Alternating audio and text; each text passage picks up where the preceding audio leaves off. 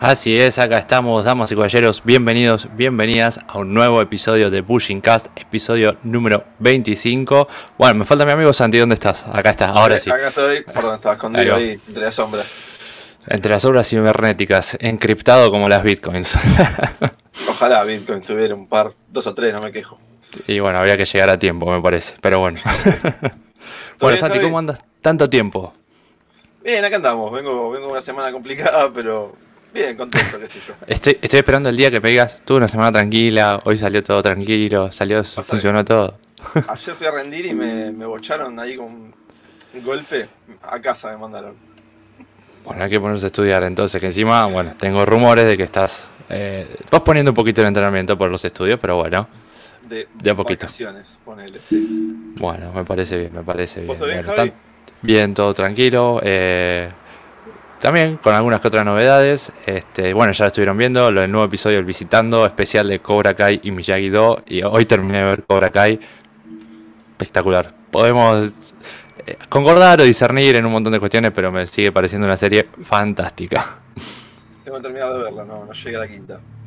Mm, te la recomiendo, se mira muy muy rápido. Así que bueno, hablando de rapidez y de el encuentro de hoy en día que que aquí nos, nos junta. Un saludo a todas y a todas que están ahí del otro lado. Gracias por estar. Recuerden que pueden hacer sus preguntas en vivo, participar, que este podcast no lo hacemos nosotros dos, ni el invitado o la invitada, sino también entre todos y todas eh, que son parte. Así que nada, recuerden participar ahí en el chat y vamos a estar leyéndolos en vivo. Obviamente recuerden, compórtense como corresponde, como personas civilizadas. Eh, hasta ahora no hemos tenido problema y esperemos seguir así. Así que nada, a disfrutar el capítulo número 25 de hoy, que tenemos un invitado muy especial. Él es Daishi Han, es de Bogotá, Colombia.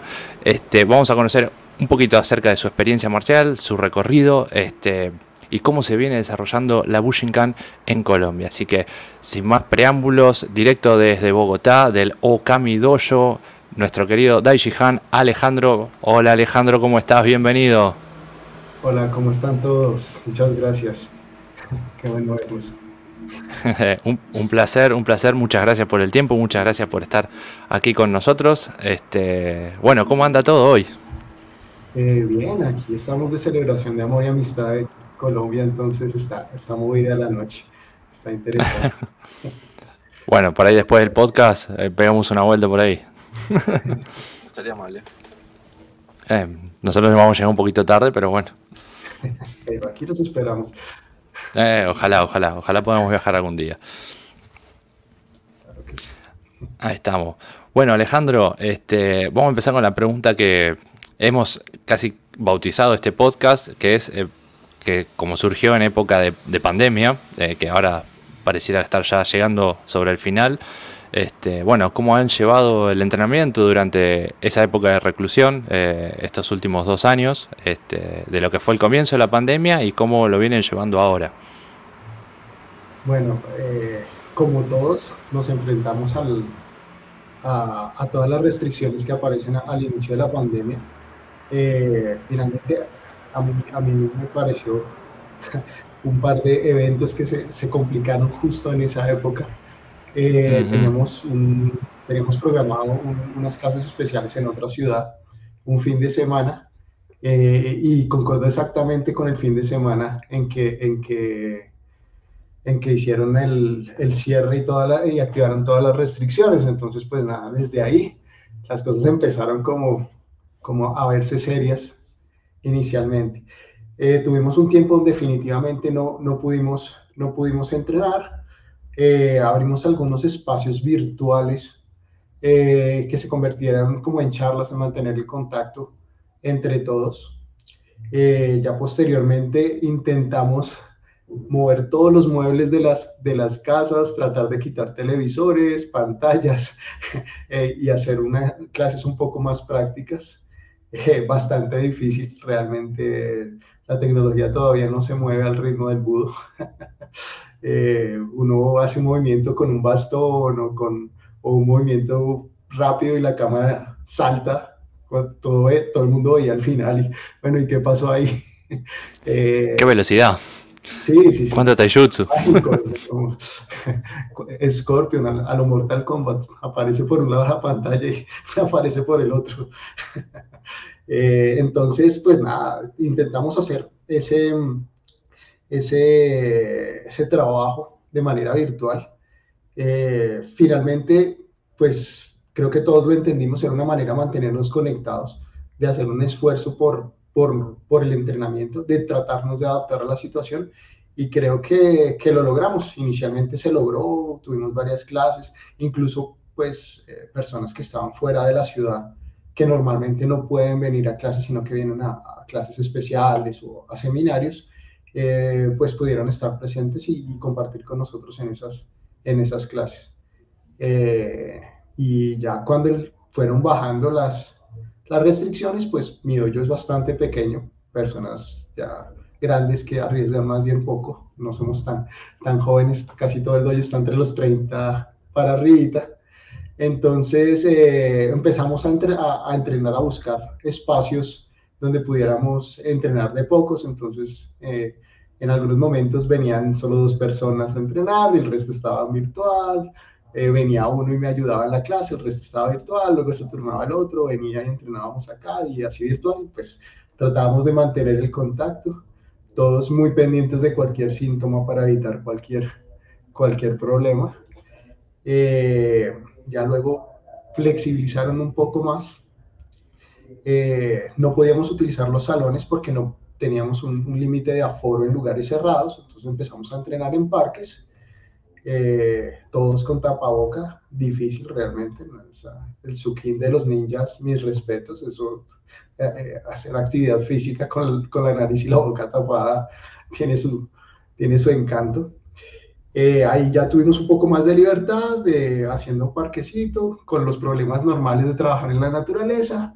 Algunos perros nos ponían obstáculos en el camino, otros días llovía, a otros perros les agradaba mucho nuestras maletas no le olían a él. Eh, pasaron varias cosas interesantes, pero fue, fue como el siguiente paso. Y posteriormente, pues ya tuvimos la posibilidad de tener un cupo un poco más amplio durante durante el, final ya de las restricciones, entonces ya empezamos a entrenar eh, con tapaboca, con todas las medidas de seguridad, pero ya, ya podíamos reunirnos 10 eh, personas aproximadamente.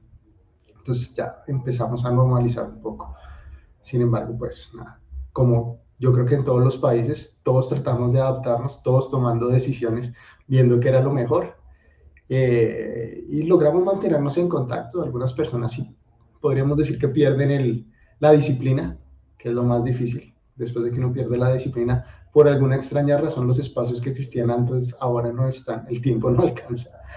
Pero bajo condiciones generales, eh, el, casi todo el grupo se recuperó nuevamente cuando pudimos salir de pandemia. Una vez salimos de pandemia, incluso cambiamos el lugar de entrenamiento. Tenemos un lugar bastante pequeño que armábamos nosotros el tatami al iniciar todas las clases, lo desarmamos en todas las clases. El techo no era muy alto, entonces ah, con armas largas eh, nos tocaba hacer algo de, de magia. Eh, Posturas bien bajas para no tocar. Sí, no, no, no. Y aún así yo creo que tocó pintar un par de veces el techo. pero, pero nada. Entonces cambiamos el lugar a un lugar con muchísimo más espacio. Eh, pues nada, un ciclo nuevo y empezamos nuevamente intentando recuperarnos. Más o menos esa fue la, e, e, ese fue nuestro, nuestro proceso. Bien, bien, bien. Bueno, pero perseverando, que eso es eh, fundamental. Sí, hay cosas que uno realmente olvida tal vez del, del budo por estar en el entrenamiento físico y hay mucho que se puede charlar, hay mucho que se puede contar, hay muchas experiencias, eh, mucho de la historia de la Bujinkan, que muchas de historias que están en los libros que se puede compartir alguien decía, no, yo leí esto, así ah, está mm. en un libro X, Y, ah, pero leí esto en otro lado. Muy interesante, las redes sociales eh, empezaron a sacar artículos de todo tipo, historias.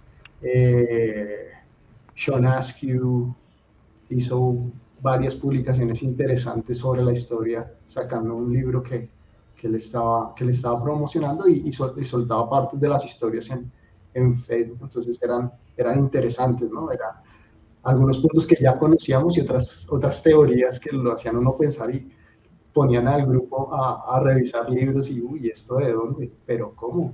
¿Y este personaje de dónde salió? Entonces, eh, era, se, se, podía, se podía seguir estudiando desde otra, mm. desde otra perspectiva. Tal cual, tal cual, tal cual. Este, bueno, y hablando un poquito también de lo que es eh, la historia, ¿no? ¿Cuándo comienza tu camino marcial en general y cuándo comienza en la Bushinkan? Bueno, mi camino marcial empieza desde los ocho años, realmente siempre me han gustado las artes marciales. Eh, yo empecé a entrenar taekwondo cuando era muy niño en el colegio, lo tenía como parte de, de lo que dictaban ahí. Eh, me gustó bastante, eh, hice con toda la, mientras hubo la oportunidad de hacerlo en el colegio lo hice. Posteriormente me encontré con artes marciales colombianas que empecé a entrenar. Eh, diría yo que inventos tomando elementos de varias artes marciales acá. Tuve un tiempo en, el arte marcial que se llamaba Hapkido, súper chistoso ya cuando uno empieza a conocer un poco la historia de las artes marciales. Eh, el nombre era como coreano, pero estaba copiado de cositas japonesas y cositas de otros lados, entonces era interesante ese contraste, hice Hapkido un tiempo, eh, sobre todo en las vacaciones. Eh, como todos los que llevamos en Colombia muchos años practicando artes marciales, ninjutsu colombiano, por supuesto. Eh, aquí se llamaba Ninja Sombra en su momento. Ninjutsu colombiano. Sí, el, el, arte marcial se llamaba Ninja Sombra. Eh, era también era una, una, combinación de conocimientos de diferentes artes marciales que tenía la persona que lo desarrolló desarrolló varias artes marciales realmente colombianas. Y en su momento pues, era, era, era, era, el ninja que había. Empezamos. Claro. Yo empecé a estudiar ninja sombra como en el 87 hasta el 91 y paré. Y volví, volví casi en el año 2000 a, a, a volver a entrenar eh, el ninja sombra. en, en, los intermedios hice un poquito de kung fu, para, me gustó también como para conocerlo. Y ya cuando llegó el año 2000 y empecé a entrenar otra vez un jiu colombiano, me encontré con un gusto por la espada, entonces empecé a buscar cosas de espada. Ajá. En ese afán, pues, eh, encontré el kendo, encontré el aido en un dojo de, de aikido. Entonces, eh, pues nada, el combo completo, hice unos meses de aikido y hice aido y kendo por un, por un tiempo ahí. Este, tengo que agradecerle al Aikido, fue el que despertó mi curiosidad ver esas diferencias tan grandes entre el arte marcial japonés y, y el arte marcial que, que, practicaba en su momento. Eh, y pues nada, me llevó a buscar, porque alguna vez llevaron un folleto de Ujinkan al, a, al dojo de, de Ninja Sombra. Y el maestro del momento lo miró y dijo, no, este entrenamiento es muy duro para ustedes, ustedes no lo van a lograr, eso ni lo piensen, esos ninjas japoneses son cosas locas, caminan por los techos, por las paredes. Por lo menos le tenía cierto respeto a Bushinkan, digamos. Sí, no, era, era, era, era, era bastante interesante porque incluso en la oficina de, de, de este maestro que, que, creó el Ninja Sombra eh, estaba la foto de Hatsumi Sensei. Y digo, uy, la foto de Hatsumi Sensei eso más adelante desapareció cuando el Ojinkan empezó a coger un poquito de fuerza, de fuerza pero, claro. pero en su momento estaba, era parte de la oficina. Entonces era muy interesante ahí. Entonces más o menos, yo creo que eso fue por el año 2002, 2003. Estábamos, eh, vimos ese folleto y pues eso quedó como, como así más o menos. Y un compañero mío dijo, venga, pero vamos, o sea, ¿qué puede, qué puede pasar? O sea, las películas viejas que llega usted y lo sueltan al centro y, y, todo el mundo atacándolo a ver qué sabe, no creo que pase. Claro. efectivamente fuimos, tomamos unas clases de cortesía. Eh, yo estaba prácticamente ya en mi proceso de cinturón negro en, mi, en, en, el Ninja Sombra, entonces estaba como, como contento en lo que estaba, pero algo, algo me hizo clic cuando empecé a entrenar a Ujinkan y en 2004 decidí, no, yo no puedo entrenar estas dos cosas porque ya no creo en, en el arte marcial que estoy practicando de tanto tiempo. Duro ponerse el cinturón blanco, duro después de sentirse cinturón negro. Un simple mote Yaku era una odisea para que funcionara. ¿Y, había mucha diferencia? ¿Había mucha diferencia o Sí, más el arte marcial el, el siempre estaba basado eh, en, en catas supremamente largas. O sea, teníamos una serie de catas para cada uno de los niveles y podían llegar a ser catas de 200 movimientos, 100 movimientos y todo. Entonces, uno hacia el kata, teníamos formas de puños, de patadas, una cantidad de cosas. Y habían pues técnicas como de lo que llamamos llaves en su momento, que son los, nuestros WhatsApp y, prácticamente estaban numeradas. Técnica 1, coge la mano, dobla la muñeca, ah, luego técnica 2, mismo agarre, muñeca hacia el exterior. Entonces, eh, pues era un compendio importante de, de, técnicas, pero el, el corazón del, del, ninjutsu sí no estaba ahí. No puedo negar, estábamos al tope físicamente. Éramos magos haciendo acrobacia, físicamente pues, estábamos hechos unos pimpollos, se quitaba uno la camiseta después de cada entrenamiento, se sentía uno indestructible. Pero, pero el, budo como tal, sí, no, la, la diferencia fue muy difícil.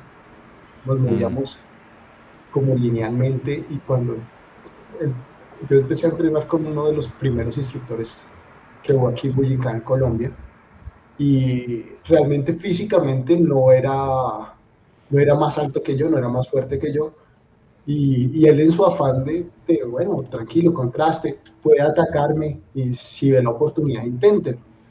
Y este tipo se movía de una forma que era pues aburridora para lo que yo hacía. Empezaba yo a tirar cosas y él se movía sencillamente. Y pa, pegaba y yo me caí. No, esto no puede ser, esto, esto, no, no, es justo.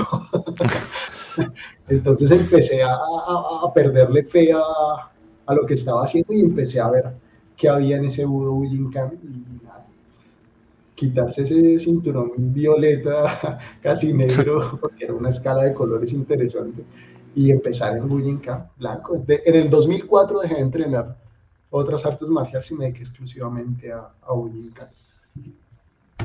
Y ahí empecé muy juicioso, realmente era como todo conmigo, mis trastornos obsesivos compulsivos me llevaron a estar siete clases a la semana, ocho clases a la semana. Una cosa increíble. Para más placer, sí, sí. Señor. No, no, digo, para más placer, todos los días de la semana. Sí, no, no, no, yo me acuerdo. Mi profesor tenía varias sedes en su momento. Él, él dictaba, en un momento dictó en dos sedes al mismo tiempo. Y yo pagaba pensión en una y pagaba pensión en la otra y entraba a la clase de una y, o sea, prácticamente estaba allá de cabeza. Me acuerdo que tomaba clases incluso antes de las clases de la universidad y eso llegar a la clase en la universidad era una odisea porque de la distancia de donde tomaba la clase a, donde era la universidad, eso, eso era siempre llegaba uno con la excusa, no, profe, qué pena, estaba en otra cosa, se alargó la clase. El tráfico en Colombia. Sí, no, esa, siempre ayuda. La gente entiende que el tráfico en Bogotá es, es importante. Sí, sí, sí. Pero sí, más o menos eso es, es mi, mi, historia de artes marciales. Realmente he entrenado artes marciales por treinta y pico de años ya en ese momento. Y, pero prácticamente desde 2004 me he dedicado exclusivamente a, a, a Enamorado completamente. ¿Y qué fue eso que te enamoró tan, tanto de la Bujinkan? Si se puede poner Yo sé que va a sonar mal, pero yo le decía a mi profesor que ojalá no sea ofensivo, yo decía, venga usted, bajito, eh, flaquito, o sea, ¿cómo me puede tumbar de esa manera? O sea, es que yo estaba en mi tope físico, 20 sé, 23 años, lo que les digo, físicamente el entrenamiento en, el, en el, otro, en el, otro arte marcial era impresionante, entonces yo no saltaba, literalmente daba dos pasos en la pared y me botaba un salto mortal, estaba todo. Y este le pegaba unos chutos y le desarmaba el bracito, como así. Entonces empieza uno como a ver, venga, esto, esto es diferente. Además que los, la forma de moverse de la Bujinkan, que fue algo que alguna vez charlé con un profesor de karate, decía, no, yo con ustedes tengo que tender a acabar el, acabar el conflicto en los primeros tres, cuatro movimientos. Ustedes se mueven de forma desesperante.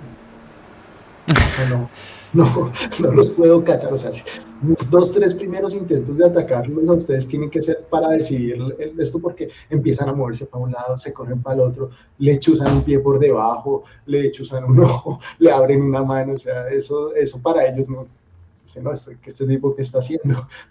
Entonces en su momento eso me llamó mucho la atención. Yo estaba acostumbrado a puños, patadas, como un tren hacia adelante y este tipo se corría y me tocaba algo y se me apagaba un brazo y lanzaba la pierna y, y cojeando. no, espere, espere. Era muy interesante. Eso, eso empezó a, a, a desatar esa curiosidad. Eh, lo que nosotros hacíamos, pues no había ukemi prácticamente, no, el yutai jutsu era muy, muy reducido, entonces eh, cuando lo lanzan a uno y ver que no podía caer tampoco bien, yo no acostumbraba lanzarse y, sin miedo a, probar cemento, madera, y aquí en colchoneta y caía uno como si no, como si no hubiera un mañana ahí. Entonces, eh, todo, todo eso fue realmente impresionante para mí. Todo, todo, era, todo era muy diferente y se sentía eficiente y efectivo. Claro, y, digamos, me salen dos preguntas. La primera es, eh, ¿cuánto tiempo te llevó eh, esa, esa transición, ¿no? De decir, ok, voy a empezar de cero. Eh, si realmente te llevó mucho tiempo, te llevó poco tiempo, o si fue todo un proceso complicado, o no fue difícil. Fue difícil. Lo que yo entrenaba acondicionaba al cuerpo de una forma estandarizada para todos. Los puños son así, haces la guardia, la guardia tiene que ser a tantos centímetros del, de la ceja y no puede taparte el ojo y no sé. Y aquí, si las condiciones no se daban, sencillamente cambiaba. O sea, para un ingeniero, Ah, eso era una cosa horrible. No, no, Pérez, Pérez, usted está diciendo que no, que defienda así.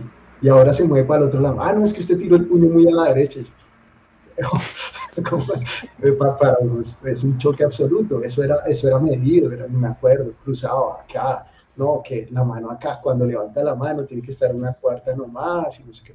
y eso no, existe en el Budo Esa, esa, el Budo no busca la perfección, busca la sobrevivencia, busca que usted resuelva de la manera más eficiente para poder volver a la casa. Entonces, ah, es una comparación increíble. Y tal cosa, y le decía, y uno hacía caso. Pero ¿por qué hace eso si la persona se va a caer hacia el otro lado? No se lo cargue, ya, ya él se está cayendo.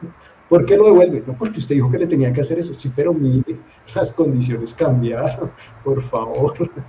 Pues, para mí fue muy duro, muy, muy duro, muy duro. Yo salía con una frustración, no me acuerdo, en el bus de vuelta a la casa, y decía, no, imagínese un cinturón. Me acuerdo que me quitaron la espada de las manos como si fuera un niño chiquito, y yo, imagínese un casi cinturón negro y llega uno y manda un espacio. Chao, la espada. Queda. Claro. O sea, el ego. El piso. Sí, sí, sí, sí, eso fue, eso fue bastante duro. Pero, pero es una transición interesante. He visto mucha gente que tiene esa, esa, esa capacidad. Creo que han sufrido menos que dicen, toca volver a empezar, empezamos, porque esto es lo que quiero. Y pues uno se pone el cinturón blanco, pero de ser por decir algún senpai, pasar a uno al cinturón blanquito eh. De tanto, es duro, es duro, es duro. No, puedo decir que carezco de ego y nunca. Entonces, tremendo, tremendo, tremenda dosis de realidad. Claro. Bueno, pero eso es importante también, poder reconocerlo, ¿no? En, el propio camino, porque por ahí conocemos gente que pareciera que ya nació iluminada y, más allá de lo humano. Y por ahí todavía, no sé, muchos de nosotros tenemos que luchar con ese ego, digamos, y tener esa humildad de decir, tan cerca de un objetivo, hipotético que era el cinturón negro y de repente pasar a el blanco nuevamente. Este, otra de las preguntas que me surge con eso también es, eh, además de esa transición que fue, que fue tumultuosa o turbulenta, em, si hubo elementos de tus anteriores artes marciales practicadas que pudiste o que dijeron, ok, esto sí me ayudó para poder comenzar en, en Bushinkan. Sí, no, definitivamente. El, trabajo físico y el entrenamiento físico eh, es indispensable. Eh, la coordinación, eh, mm. la capacidad de imitar, son, elementos básicos en el aprendizaje de Bushinkan.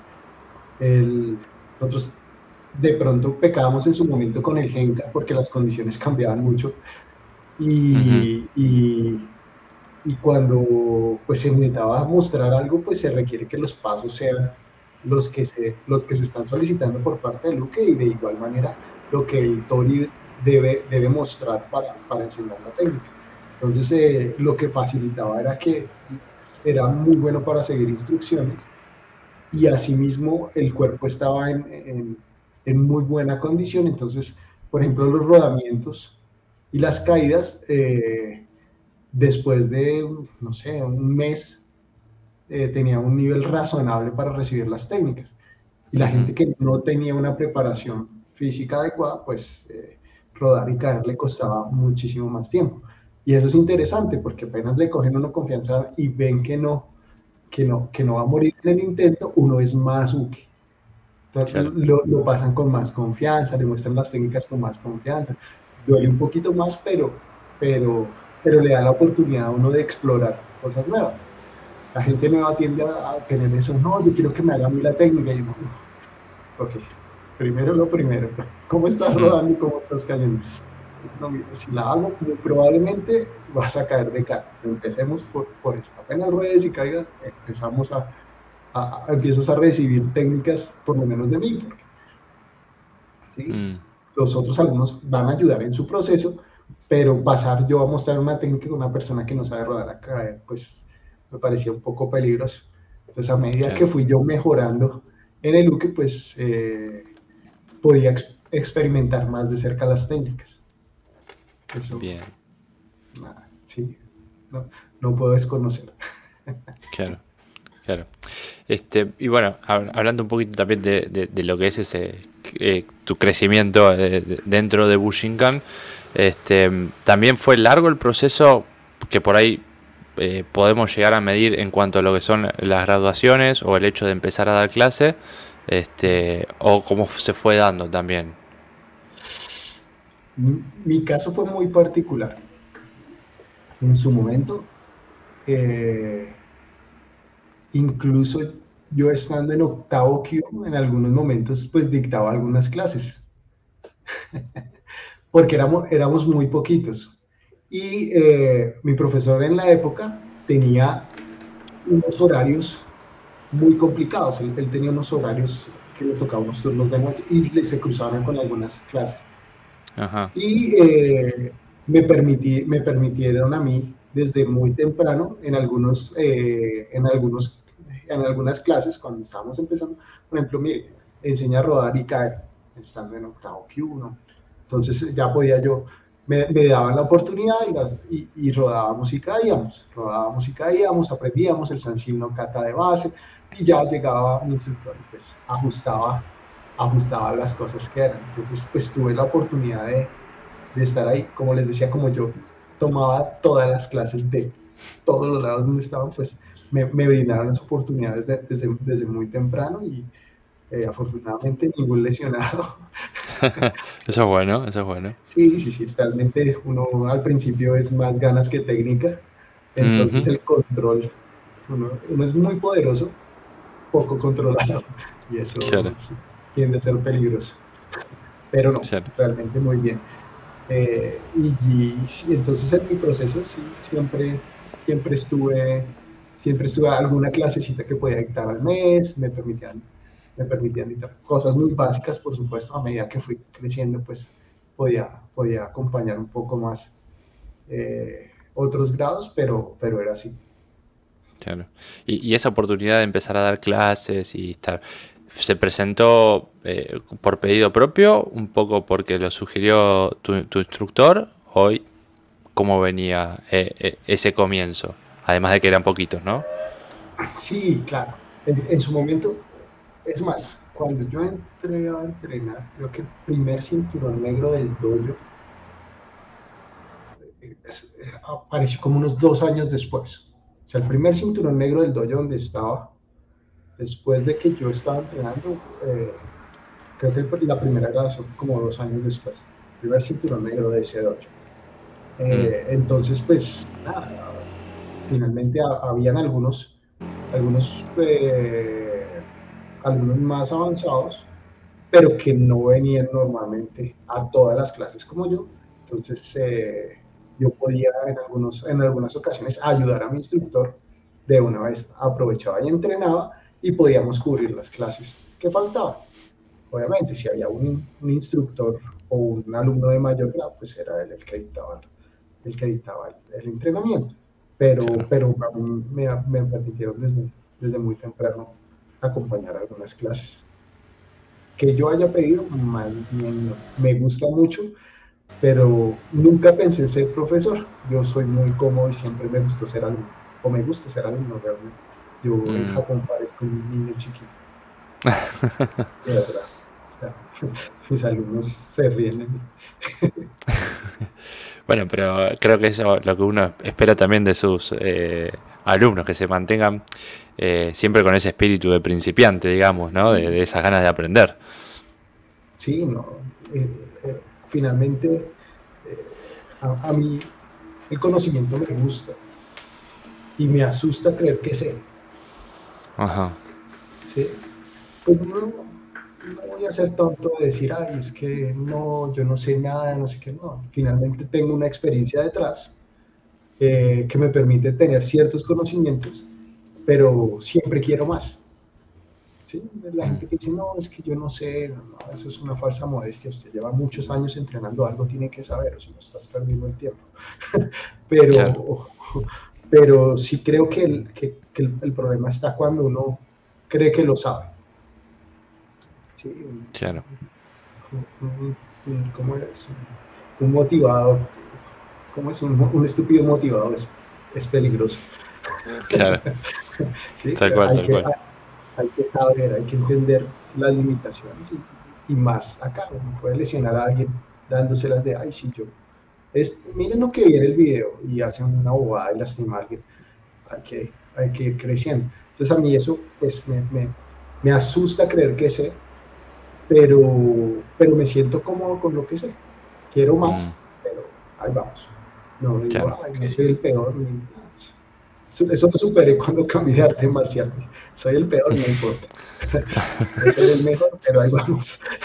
Claro, claro. Ah, me habías dicho la, vez que lo hablamos al aire, malos pero con estilo y me queda esa frase, me gusta. malos pero con estilo. Así es. Me gusta, me gusta, me gustó. Santi, tenías una pregunta ahí. Te veo ahí. No, quería consultarte. Eh, todas estas cuestiones que habías contado de haber dictado algunas clases aún siendo octavo Q, ¿Pensás que te ayudó para poder afrontar tu primer clase como instructor oficial, por así decirlo? Sí, claro.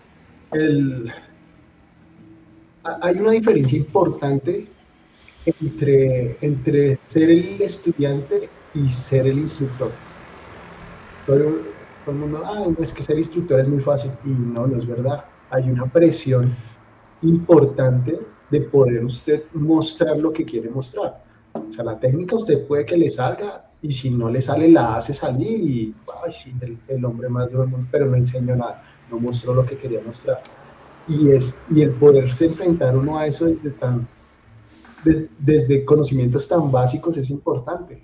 Solamente el kata en el aire, el sanshino kata, solamente cómo rodar, cómo ruedo yo.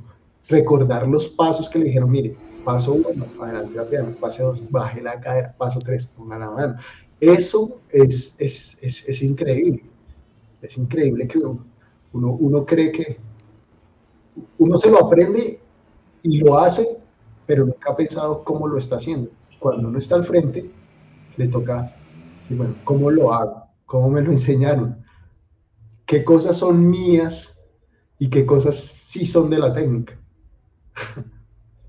y eso, y, si usted se enfrenta a eso desde muy temprano, eh, pues se ahorra una cantidad de problemas cuando de verdad tiene usted que salir a hacer el oso con el cinturón negro, que es lo que, el pánico escénico. Claro. Eh, entonces, eso me parece que fue muy, muy, bueno para mí, realmente. Creo que ese, darme cuenta de esa dificultad de mostrar las técnicas, de tratar de enseñar algo. Eh, cuando ya dicté mis primeras clases como instructor, que yo realmente, como instructor, instructor, empecé creo que en séptimo año, una cosa así. no mm. recuerdo si sexto o en séptimo año. Yo, lo que les digo, a mí me gustaba hacer algo. Entonces, hasta que no hubo la necesidad de enseñar, no, no intenté enseñar. Me cubría a mi profesor en, en, su dojo cuando no podía, si estaba en Japón, eh, pues yo, yo dictaba las clases, ¿sí? pero, pero que yo dijera, no, quiero ser profesor, quiero tener mi dojo, eso, fue un, bonito accidente. ¿Y, ¿Y cuándo ocurre? Y bueno, sí, cuando ocurre cuando obtuviste el séptimo dan, pero ¿cómo ocurre ese bonito accidente de ser instructor? Eh, eso, fue una, fue una, no sé, fue algo, fue, algo agridulce realmente. Ajá. Ah, eh, una vez estábamos entrenando nosotros, nosotros teníamos en su momento eh, ese hoyo, ya cuando yo era séptimo año, creo que tenía como 10 cinturones negros y tenía una buena base de cues. Yo creo que era uno de los doyos que más gente tenía en ese momento de Bullincar en Colombia. Entonces hacíamos clases eh, para cinturones negros y, así, y había clases para, para los Q. Los cinturones negros asistíamos a las dos clases. Teníamos una clase especial para lo que veíamos como tema de cinturón negro y acompañamos la clase que entrenábamos allá.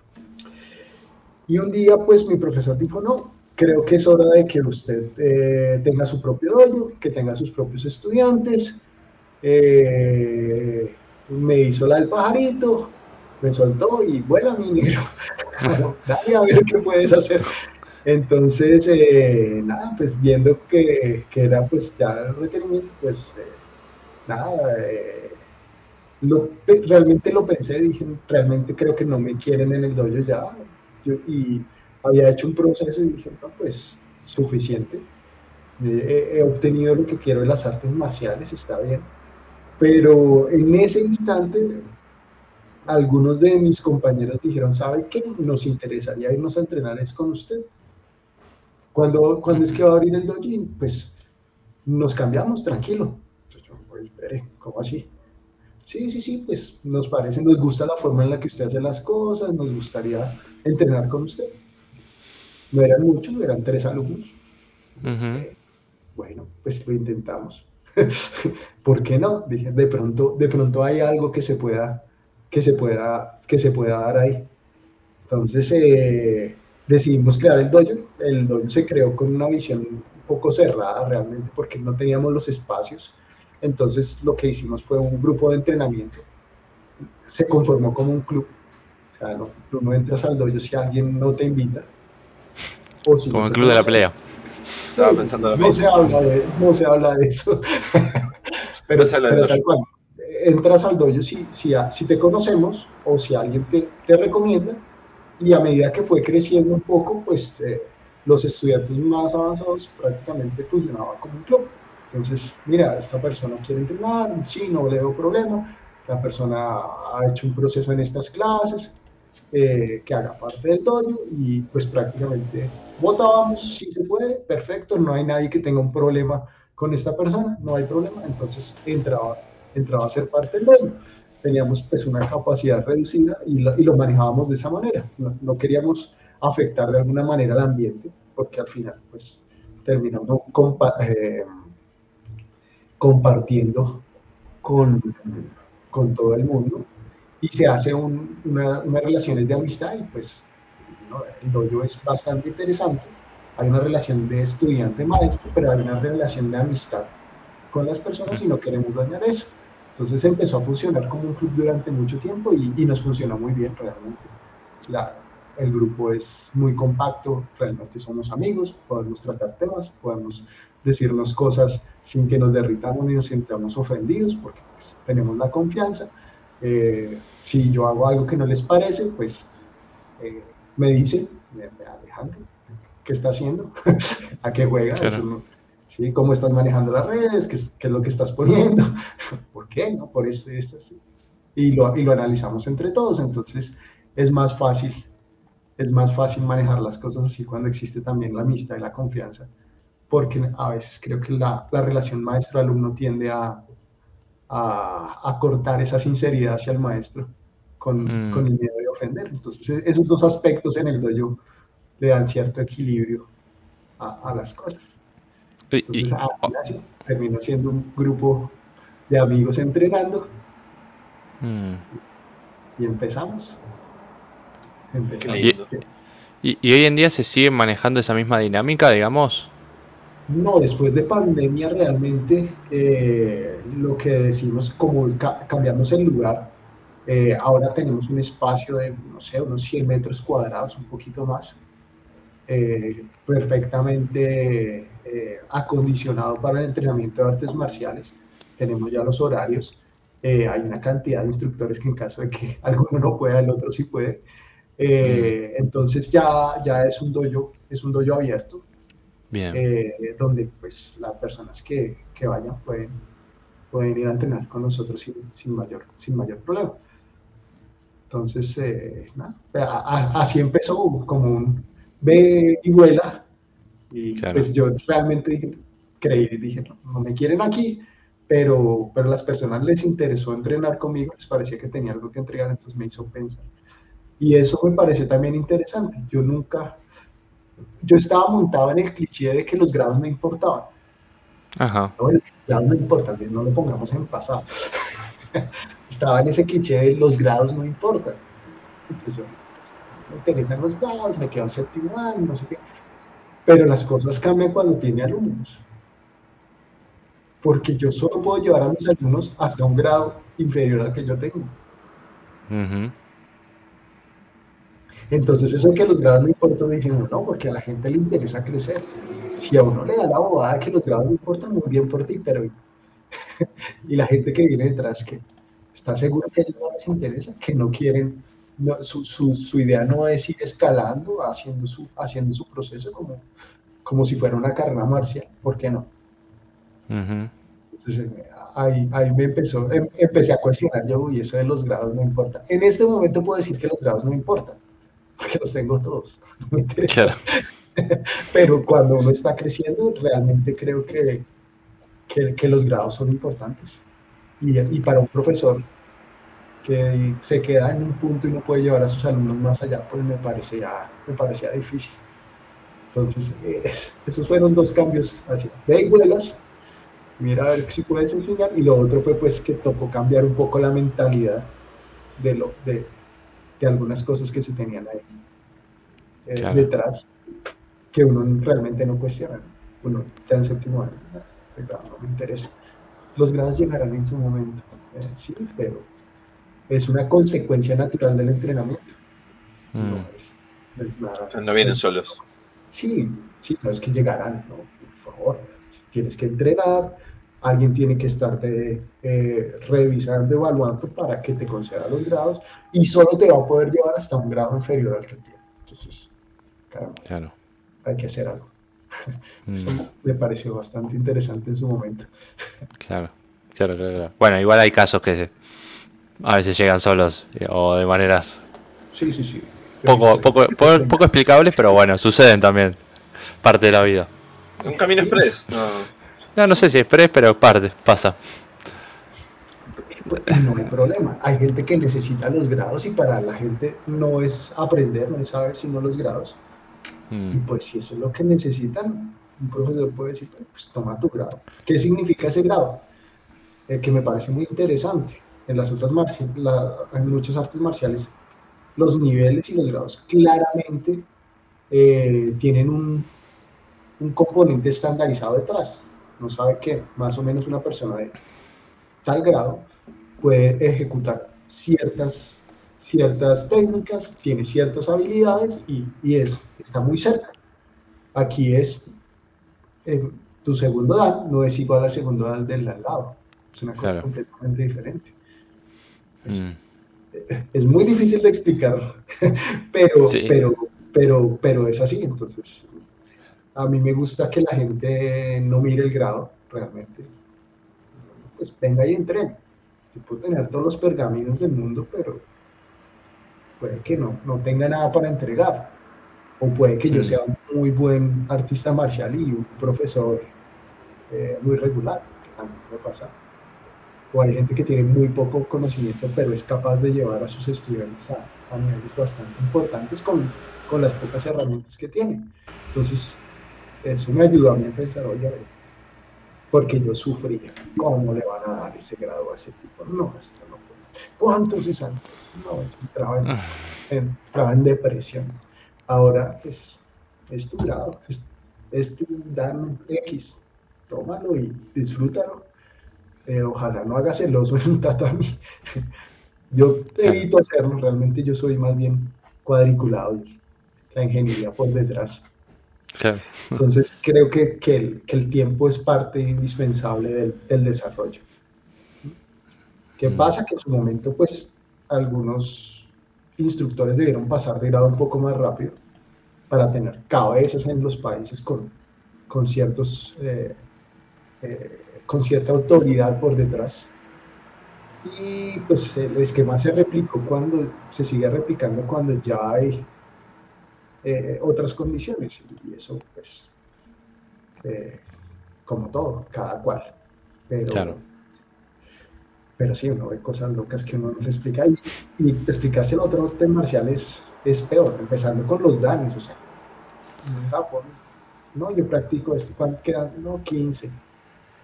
¿Perdón? ¿Cuántos danes? Para ellos, el noveno ya usted está, el noveno, el noveno sigue siendo un, un dan casi post-mortem. Claro. Pocos maestros llegan a semejantes niveles cuando uno les dice, no, décimo cuarto, décimo, ¿qué te estás fumando? claro, claro. Pero bueno, viene un poco también eh, de algo que todavía tenemos que empezar a o tratar de, descubrir de alguna manera, de cómo Hatsumi lo, lo, lo, va legando también, ¿no? El tema de, grabaciones y demás. Pero saliendo un poquito de este tema que tiende a ser polémico, quiero volver un poco a lo que eh, los planes de cuando comenzaste a dar clase eh, y esto de la idea de hacer eh, lo del club y que siempre, solo entre gente de confianza.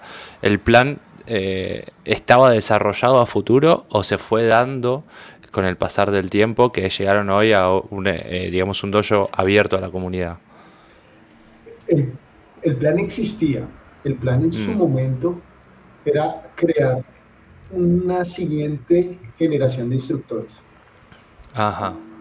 Entonces, hay dos puntos importantes para eso. Tener la gente adecuada, o por lo menos que uno considera adecuada, y poder recopilar el conocimiento que se requiere para alcanzar esos niveles. Entonces, Okami, el dojo se concentró mucho en tratar de traer conocimiento al país, tratar de estar en seminarios, tratar de hacer seminarios, tratar de viajar a obtener conocimiento y traerlo al país. De manera que en su momento, para nosotros tener algo más de lo que había que, pues tocaba viajar. Todos tienen que ir a Japón o todos tienen que ir al seminario fuera del país. No había, no había, no había tanto conocimiento concentrado acá. Entonces, dijimos nosotros, pues creemos una base de instructores con personas que uno, que como personas nos llamen la atención que sabemos cómo se comportan, que, cómo actúan en, en, sociedad y que además son artistas marciales con, con, con, un conocimiento importante detrás. Yo le digo, le decía a mis estudiantes, vea, es que lo que sabe un segundo dan de ahorita es fácilmente lo que yo sabía cuando estaba en sexto Ajá. La diferencia es increíble. Yo recuerdo que con mi instructor inicial, me acuerdo que su examen de segundo dan fue el que Japón me dijo, no, yo, mi examen de segundo año fue el Kihon Para nosotros el Kihon Japo es una medida. Uno sabe uno sabe en qué está la persona con solo el Quijo Japo, estoy de acuerdo. Mm. Pero lo chistoso fue que me dijeron, no, yo todas las técnicas las conocía, pero no las conocía agrupadas. No sabía que pertenecían a una escuela. Ajá, claro. No sabía de dónde venían. no, o sea, yo sabía hacer monotillaco, sabía hacer un nayaco, el luchador, y que le llamaban Udegarami, Hijigeri, una cosa así. Los nombres eran reloj, porque era prácticamente la descripción de la técnica en, en japonés. Entonces dice uno, ahora un octavo Q presenta el Kihon Japo para su examen. Un séptimo Q está presentando un Kihon Japo. Entonces, esas brechas que existían tan gigantes en este momento, pues ya no, ya no están. Nosotros eh, creo que hemos logrado en gran medida alcanzar ese, ese objetivo. Ya, ya tenemos algunos, un par de shihanes en el dojo, eh, varios, varios shidoshis, con esa construcción que se, que se generó. Gente que consideramos gente buena, buenos artistas marciales y que están preparados para, para tratar de llevar lo que conocen a otra, a la siguiente generación. Entonces, creo que se logró y ya en este momento pues podemos darnos el lujo de, bueno, ya se cumplió el objetivo inicial, vamos a expandir como, como, como debería ser. Claro, claro. Crear una base sumamente sólida. Y es un plan, bueno, me animo a decir arriesgado, pero porque es muy difícil hacer futurología, pero eh, sin duda con mucha esperanza de, querer hacer, eh, digamos, lo correcto. Claro, yo creo que todos queremos hacer las cosas bien. Al que ustedes vean y esté haciendo una bobada, una locura, no sé, todos queremos estar haciendo las cosas bien. Y cada uno desarrolla su plan y pues el tiempo será el que diga si lo logramos o no lo logramos. Pero en este momento pues yo estoy bastante, bastante contento con el desarrollo. A veces molestan mis alumnos, ah, quisiera ser un maestro como tú para tener alumnos como yo. pero, pero, pero sí, ¿no? Es, es, es gente buena, es gente que, que, que, uno puede con certeza. Voy a abrir un dojo y nosotros lo que hacemos realmente es, es, es funcionar como, como de manera exponencial. Si alguien de los que está ahí, que uno conoce y ha entrenado desde mucho tiempo, va a abrir un dojo, no es un dojo aislado, es un dojo que está dentro de una estructura muy flexible, pero de una estructura con una autonomía importante, pero que a ojo cerrado uno puede decir, no, tiene todo el respaldo de sus compañeros y tiene, tiene mi respaldo detrás. Entonces lo que se va formando es una pirámide y, y le permite crecer bastante bien a la Dominicana, que es creo que uno de los, de los problemas que hemos tenido aquí en Colombia, no, no crecemos con el ritmo de otras artes marciales. Mm, claro, bueno, y, ese, y, ahí venía la, la, es la siguiente pregunta, es eh, cómo viene Colombia en general y, y, cómo ves ese panorama en líneas generales del crecimiento de Bushinkan. La, la, la Bushinkan ha tenido, yo creo que sube y bajas. Uh -huh. eh, pues como todo, hubo, hubo un momento, recuerdo que en el 2008 se hizo un seminario y fuimos aproximadamente 90 personas en un seminario. Creo que, es el, creo que en este momento es el récord que tenemos de, de, asistencia en un seminario aquí en Colombia de, de, de. ¿El seminario de quién había sido? Este, en 2008 fue Juan Manuel Serrano. Okay. Dos de los, de los instructores pioneros aquí en Colombia, de los primeros instructores, se juntaron para traer a Juan Manuel Serrano a, a Colombia. Y en ese, en ese, en ese Taikai hubo 90 personas aproximadamente, y es un número importante. Lo que nos hace pensar que prácticamente habían en 2008 unas 150 personas, entre 150 y 200 personas entrenando William aquí en Colombia. Uh -huh. Eh, posteriormente, eh, pues esos números eh, yo creo que han decaído bastante.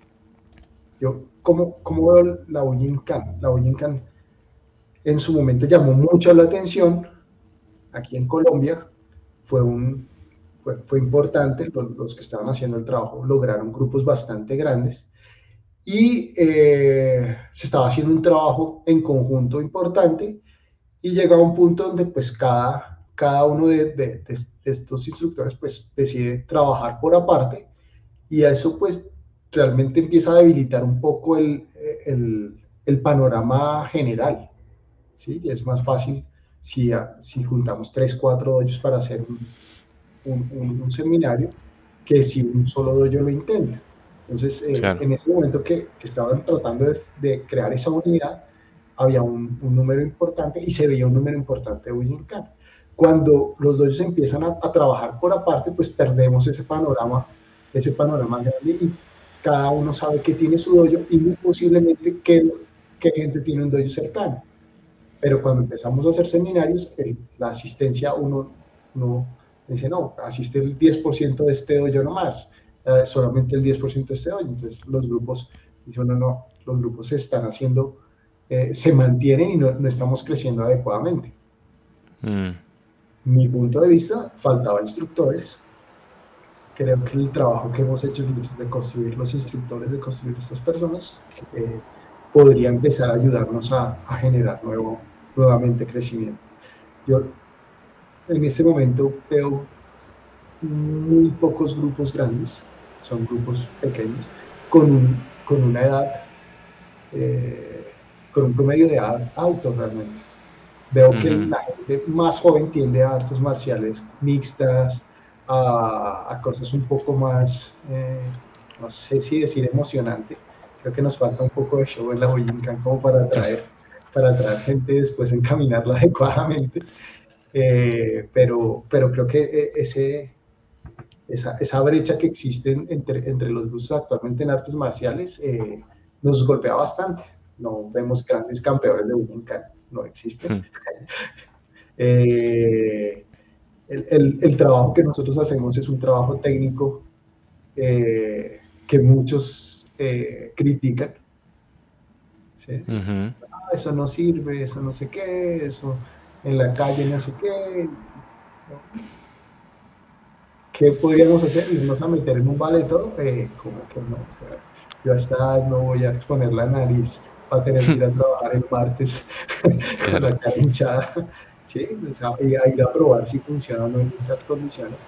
Son artes marciales tradicionales que tienen un, un objetivo diferente a, a probar que, que, son artes marciales de defensa. Yo creo que las artes marciales Willingham como efecto secundario, como, como, como efecto colateral, da la posibilidad de defenderse. Sin embargo, no creo que la enseñanza en este momento del foco sea, eh, sea la defensa personal. Uh -huh. En algunos dojos lo están trabajando, pero no creo que ese sea el foco. Entonces, ay, es que eso no funciona. Realmente, pues, cuando uno siente realmente una técnica y se da cuenta que es el Tori el que ve de manera benevolente, es el que lo deja, lo deja salir de la técnica o deja que su mano salga eh, completa de la técnica, uno dice, pero ¿cómo no va a funcionar esto? O sea, Claro. Una palanca, o sea, es física pura, o sea, me vas a decir que con una palanca no rompen un brazo. O sea, claro. me, ¿sí? eh, entonces, eh, la gente cree que no, es que ustedes entrenan muy despacio a la hora que. ¿no? O sea, la, la forma, la, la, esquiva más despacio y más eficiente que he visto se la vi a Seno Sensei.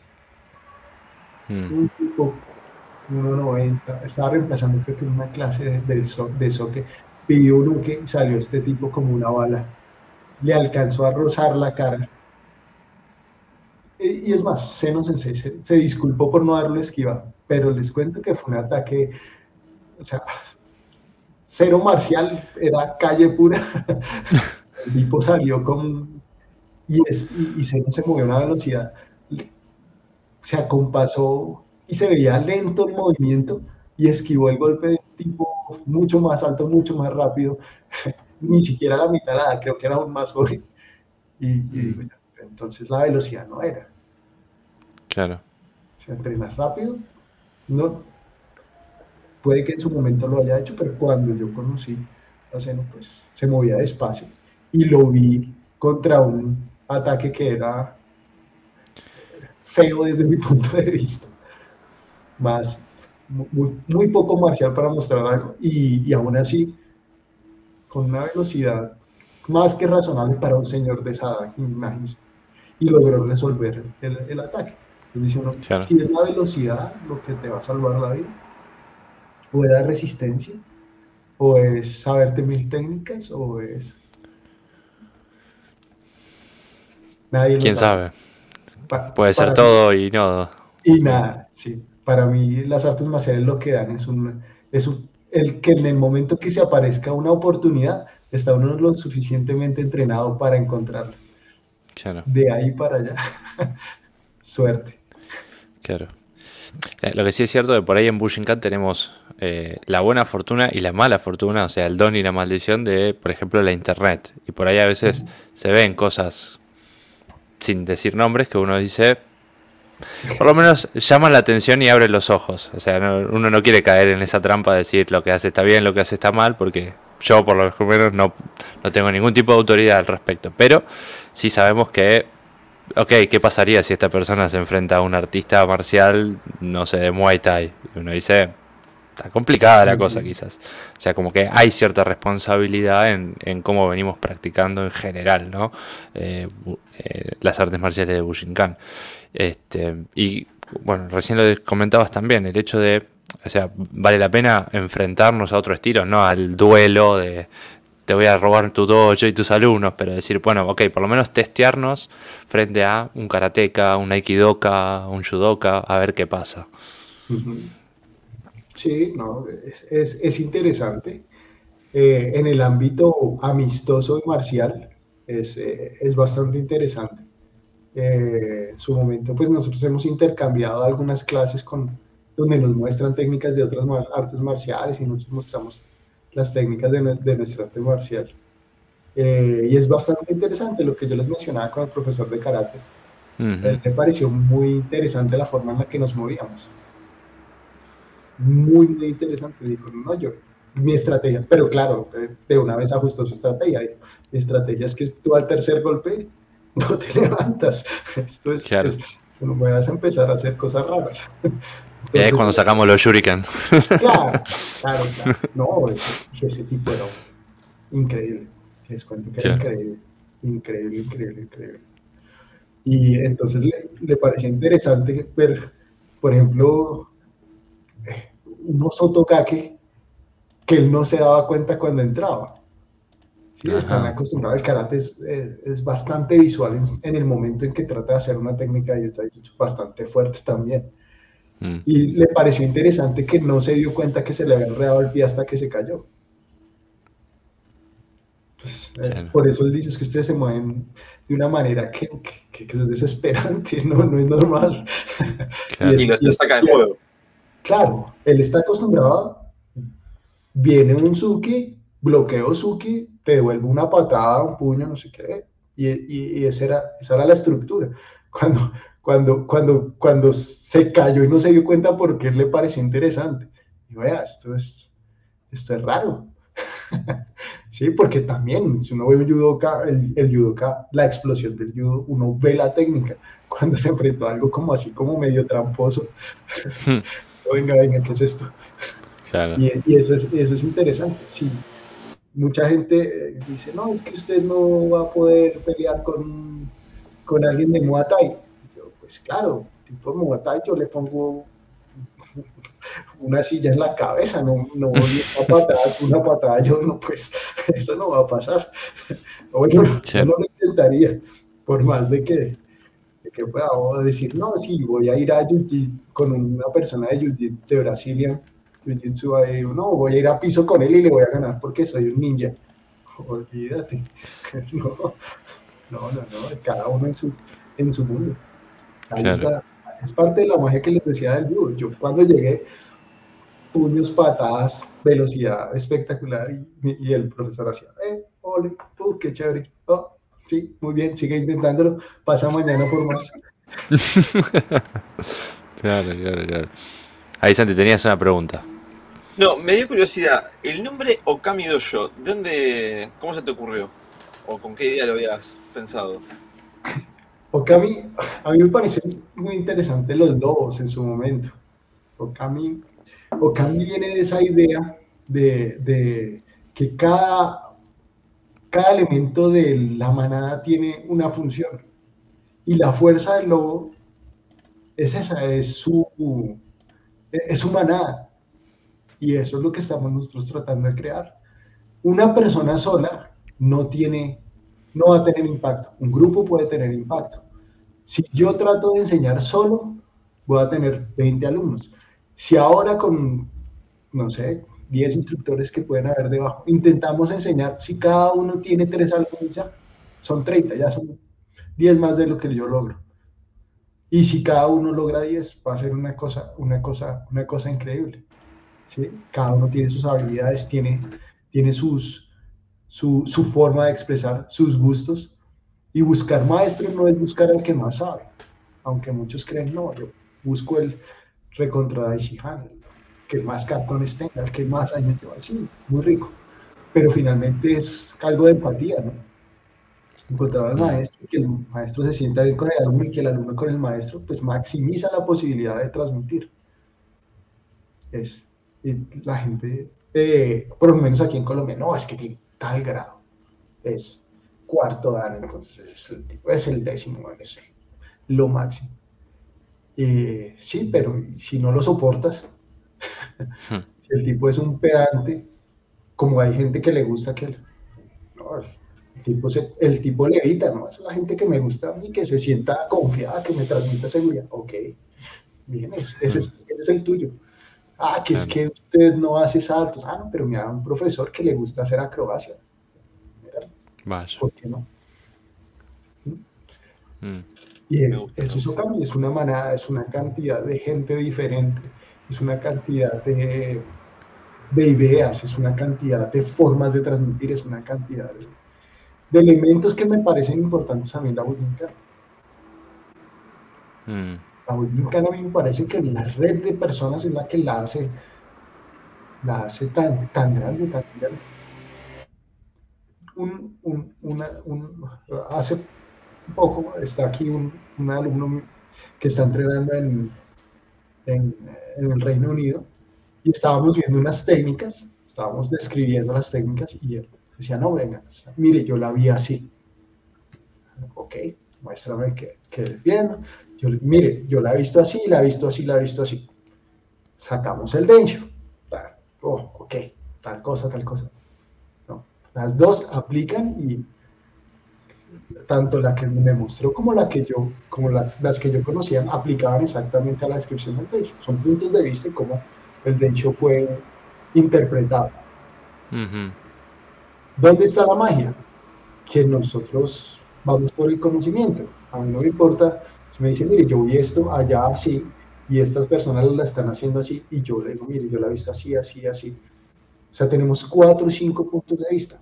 Incluso si decidimos descartarlos todos y hacerlo de otra manera, en la caja de herramienta hay cuatro puntos de vista que en algún momento van a alimentar el, proceso. eso, e, eso, es eso, es una manada, todos aportan. Que el, más el mayor grado, sí. Uy, se nos congeló Alejandro. Esperemos que no sean ahí los... Eh los malditos hackers.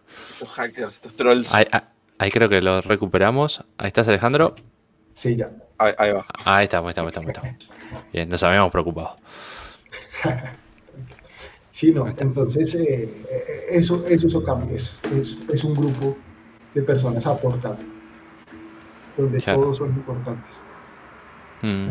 Me gusta, me gusta mucho el, el, concepto y la idea con la que manejas el, el grupo. Mostrar ya trabaje, Santi, dale que lo querés mostrar.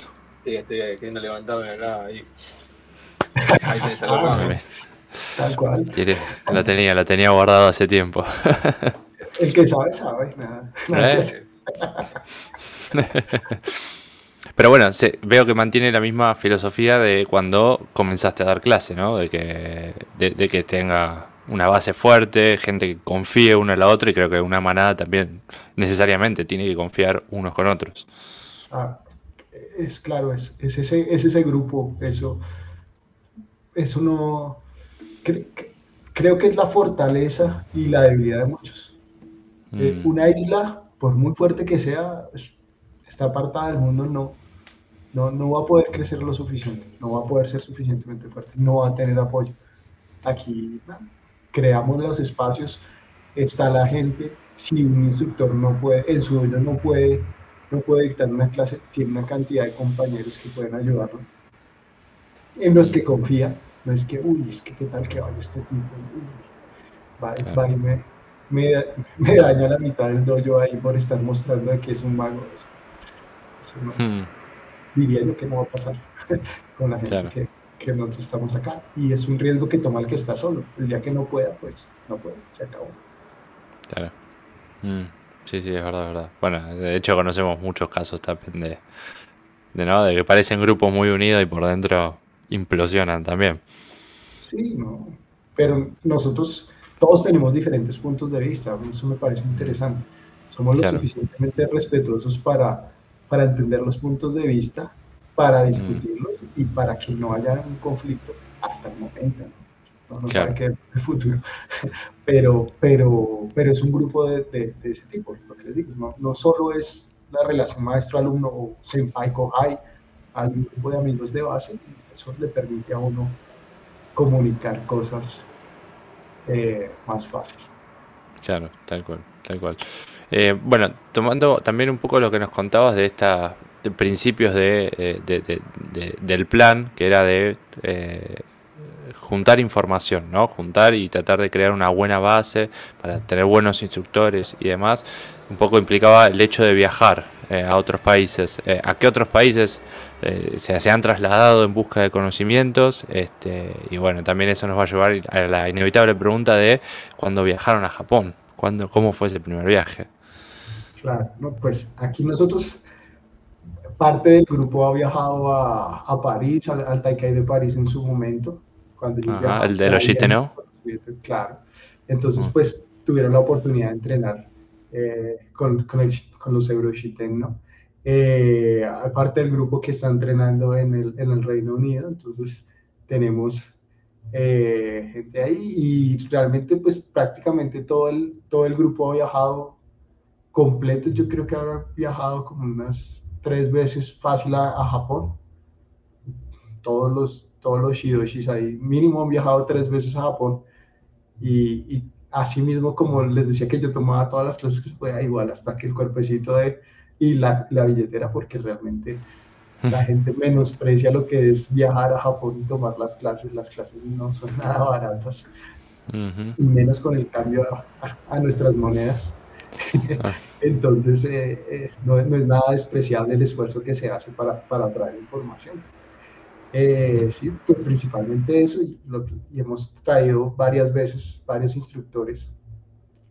Aquí hemos traído a Arnaud Corsos, hemos traído a Juan Manuel Serrano, eh, con otros dos grupos, en su momento hemos traído a Cristian Petrocello, eh, David Palau ha, traído a, Pedro Fleitas varias ocasiones, eh, Néstor Iscovi también ha estado aquí acompañándonos, Jack Hovan ha, ha, hecho parte acá, Rob Renner lo han traído, lo han traído aquí un par de veces también, en su momento eh, David Hernández también ha venido, eso fue hace mucho tiempo, tanto que me enteré después de que había venido, pero sí, realmente pues nos hemos concentrado en eso, en, tratar de, que las personas, las nuevas generaciones puedan ah, tener acceso al conocimiento sin necesidad de hacer esos esfuerzos tan exagerados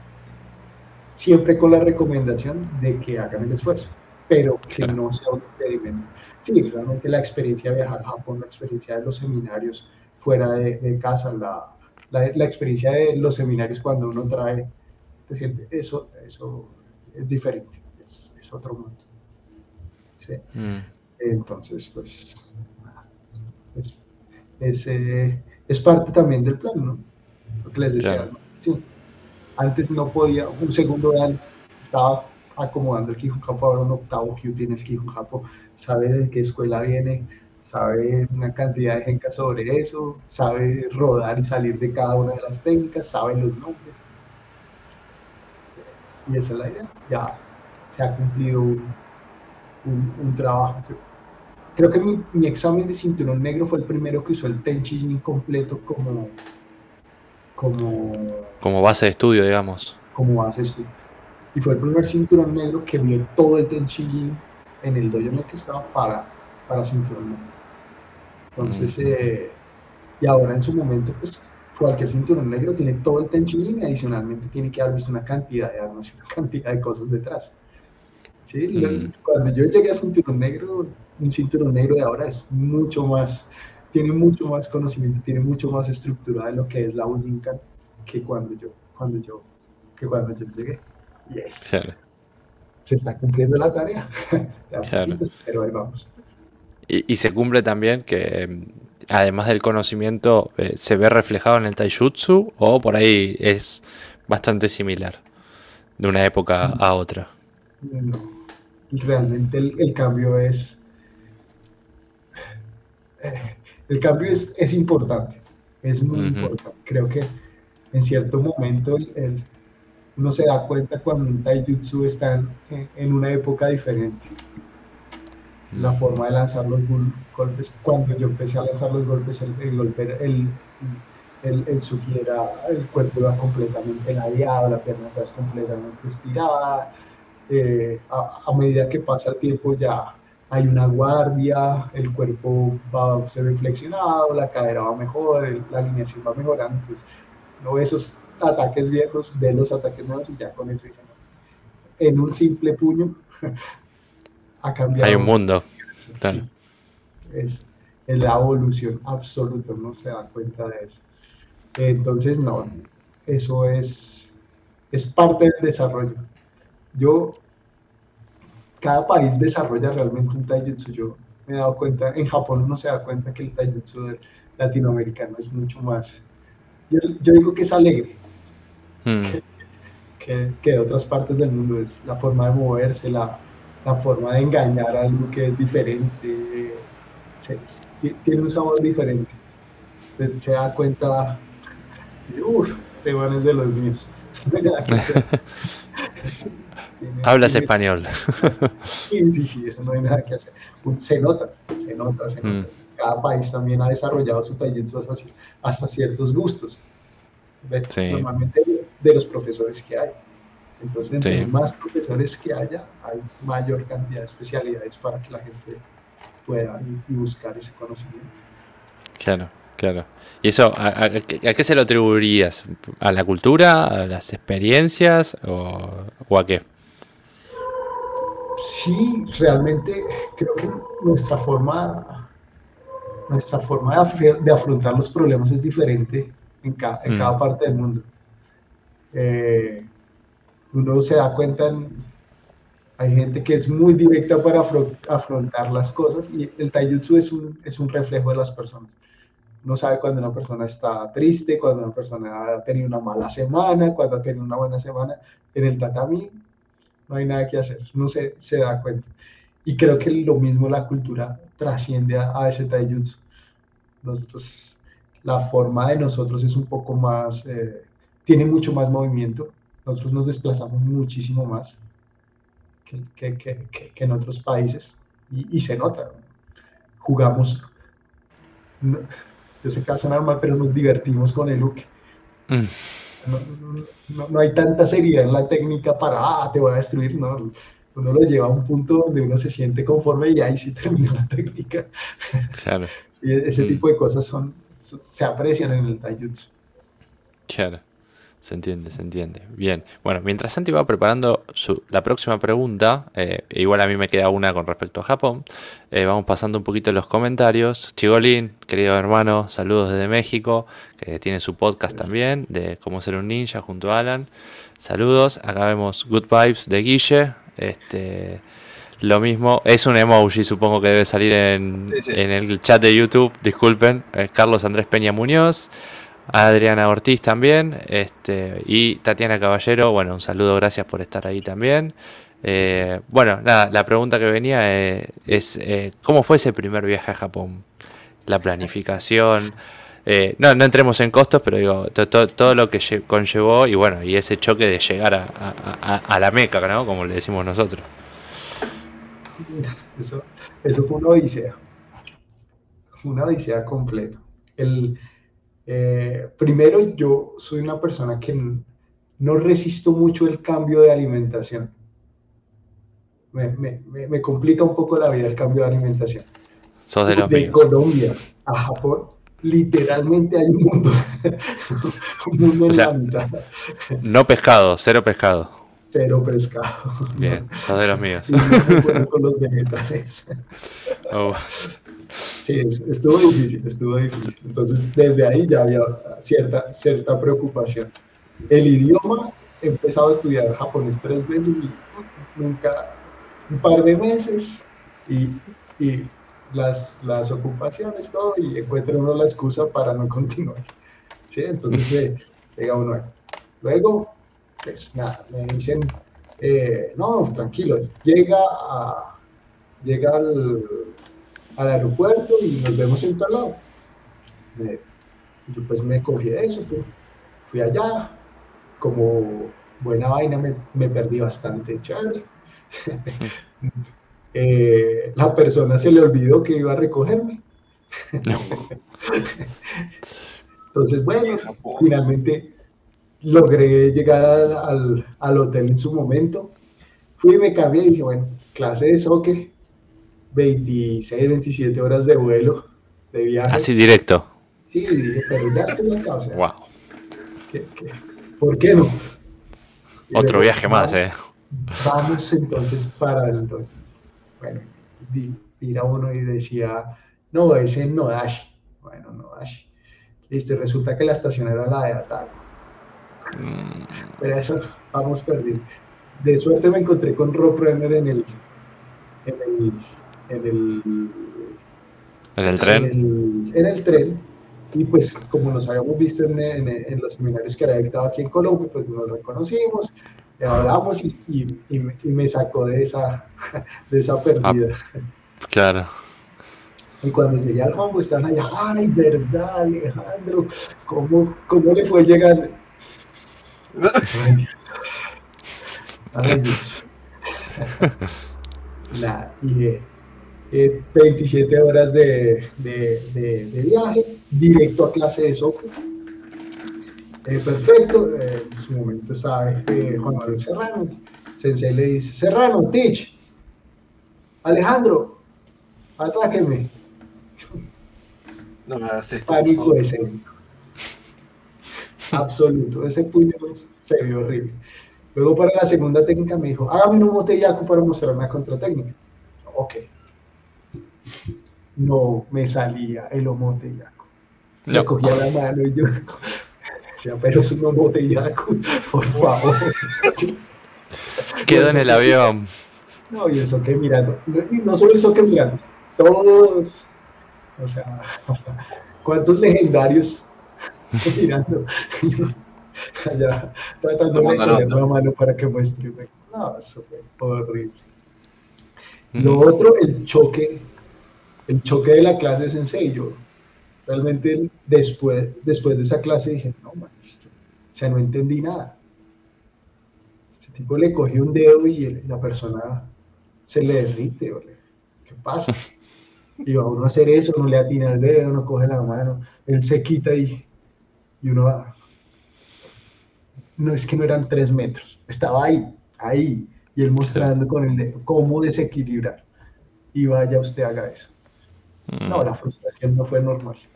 Y con todos los daños del mundo encima, o sea, es que, no, no, eso es duro, eso es duro para Leo, fue, fue, fue impresionante, impresionante. El pánico escénico, o sea, pasaba a no poder hacer un motellaco, o sea, terrible. Eh, la pérdida más monumental del mundo, mejor dicho, la comida, me divino, les cuento. Faltaba el jet lag y estaba completo, combo completo. Sí, no, no, no, con todos los juguetes.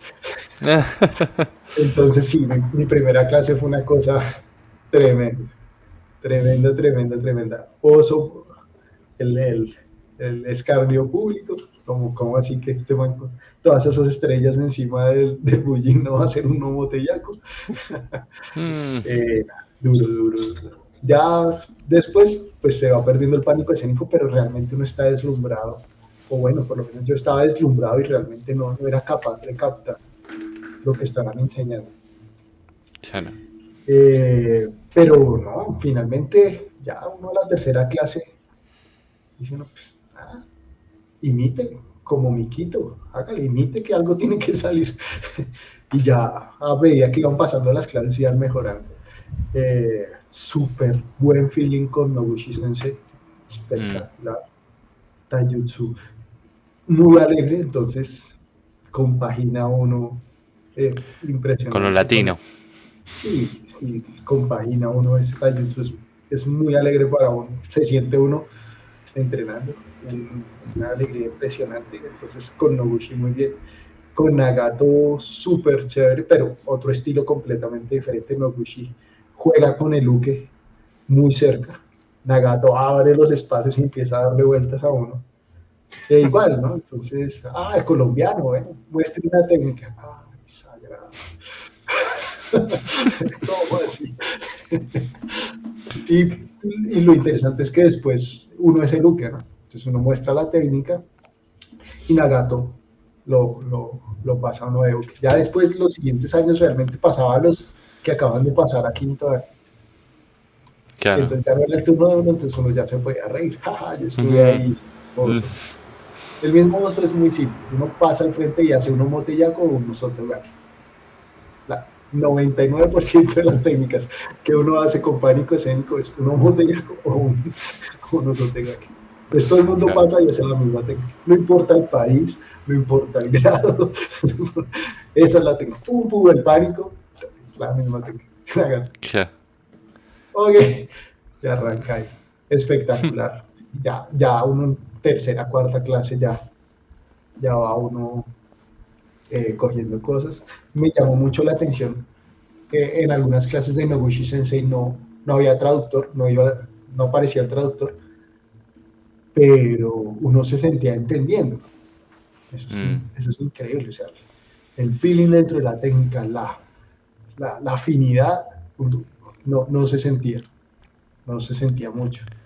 O sea, eh, Noguchi lo daba 100% en japonés la clase. Japonés, a veces no iba alguien que trabajara, no había problema. Eh, usted estaba envuelto en la clase y, y él es muy histriónico para mostrar las cosas. Mm. O sea, muestra si es un brazo, le hace uno así en el brazo, si se acá, le coge uno la oreja y le dice desde la oreja. Entonces es, es muy interesante muy, muy interesante porque pues, la brecha en el idioma es brutal. Y claro. me parece muy interesante. Bueno, pero eh, podemos decir que se expresaba con el lenguaje de las artes marciales también. Sí, no, de verdad que no. O sea, él hablaba, porque había de todos unos par de japoneses, él hablaba común y corriente, dictaba su clase, pero, pero no sentía uno que, que quedara aislado por el idioma.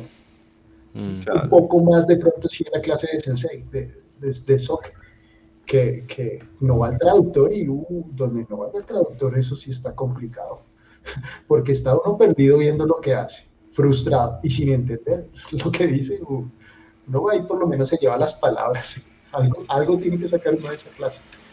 Entonces, no, y, y, pues uno agradece a los traductores, pero Hatsumi Sensei habla no sé, dos minutos y el doctor dice, sí, como, como vieron que lo hizo. Gracias. Muchas gracias. A estudiar japonés. sí, sí, sí. No, el primer viaje fue así. De entrada un desastre absoluto y ya va uno calentando, va uno cogiendo y ya las cosas no lo, no, no, lo destellan tanto a uno, entonces empieza uno como a, funcionar. Ya, no. ya en Y en su momento, pues mi profesor estaba allá, entonces pues era como un traductor de, de las técnicas. Entonces uno podía entrenar con él.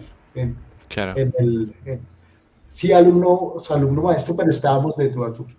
Y puede uno entrenar con gente, el grado casi no importa, y uno entrena con gente de todo el mundo, la mayoría en camiseta o algo, no, no sabe uno qué grado tiene, entonces le permite a uno compartir con mucha gente y, y, funcionar. Entonces, es una experiencia completa.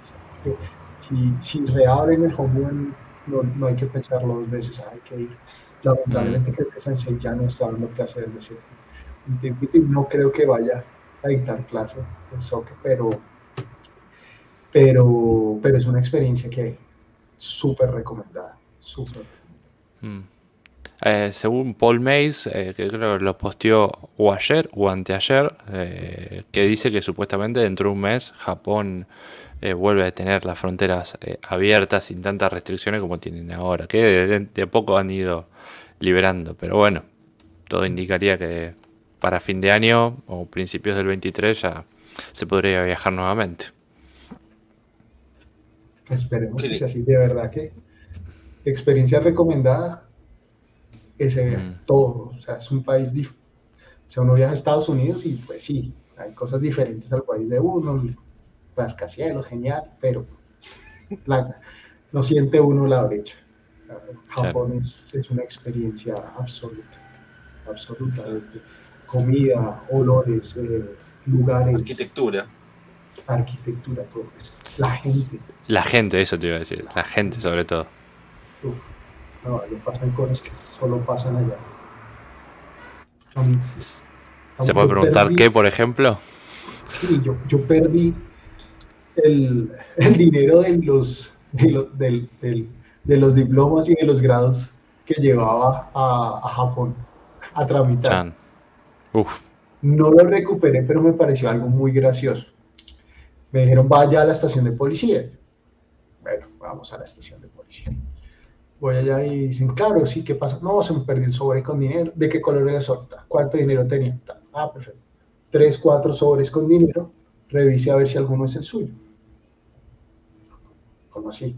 estos son los sobres que han llegado con dinero. Wow. Yo, eso no, es muy poco probable que suceda. Creo que son este, este, este. Ahí eran cuatro juntos. Sí, sí, sí. Sí, no, ay, se me olvidaba cuatro sobre lo que se me había perdido. No, increíble, a mí me pareció increíble. Y, y realmente llevan los sobres como que los dejan la policía. Nosotros perdimos una maleta en, un tren, nos bajamos del tren, íbamos al otro lado cuando, ah, la maleta. Bueno, ¿qué pasó? Sí. Y, uno, y no, tengo la plata del viaje, tengo los pasaportes en la maleta. No. El fin del mundo, o sea, el acabó. Claro. Nos devolvimos, eh, dijeron, sí, ya encontré la maleta, está en tal lado. Fuimos hasta allá, sí, perfecto. ¿Esta es su maleta? Sí, ah, téngala. Wow.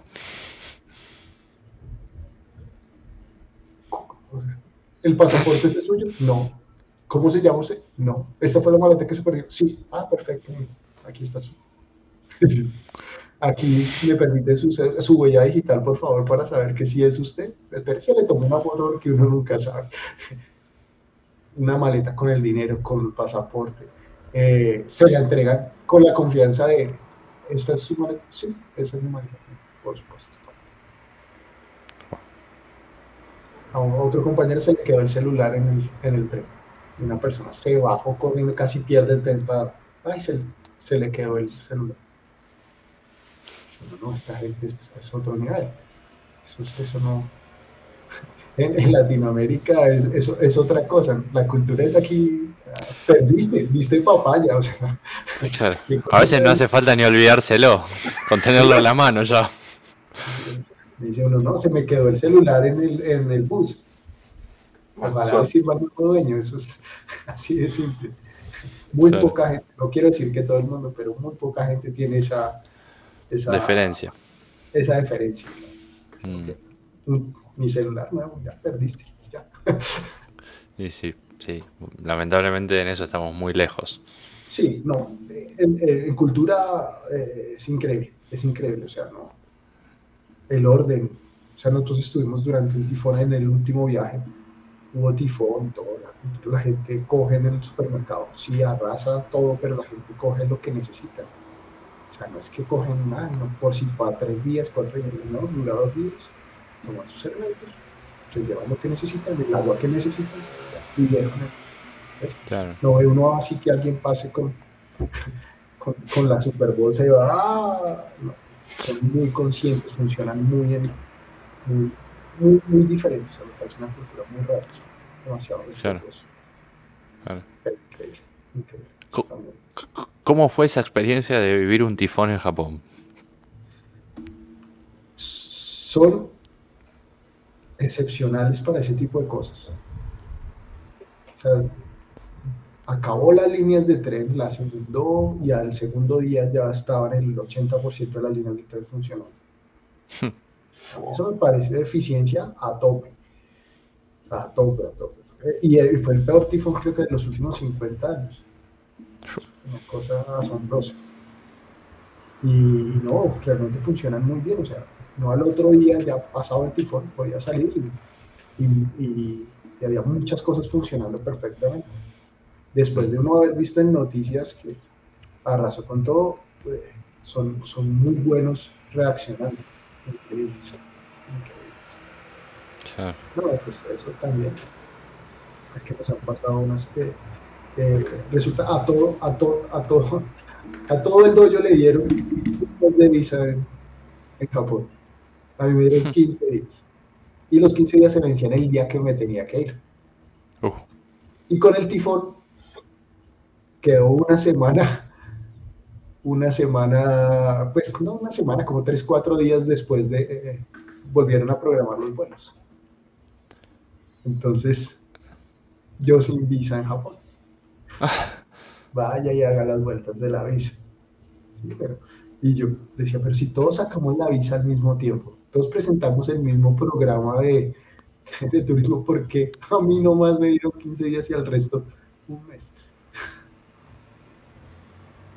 ¿No te supieron decir? No, no. Tocó hacer las vueltas y todo, interesante. Eh, de anécdota llegamos, llegamos al lugar a tratar de hablar en inglés y resulta que el que nos estaba atendiendo era, tenía una esposa colombiana. Entonces Oh. y no hablaba inglés. Increíble, o sea. Mm. ¿Por qué no hablan inglés? ¿De dónde es? Mínimo es colombiano. Nos reconoció el acento. Un japonés con una frescura tipo colombiano.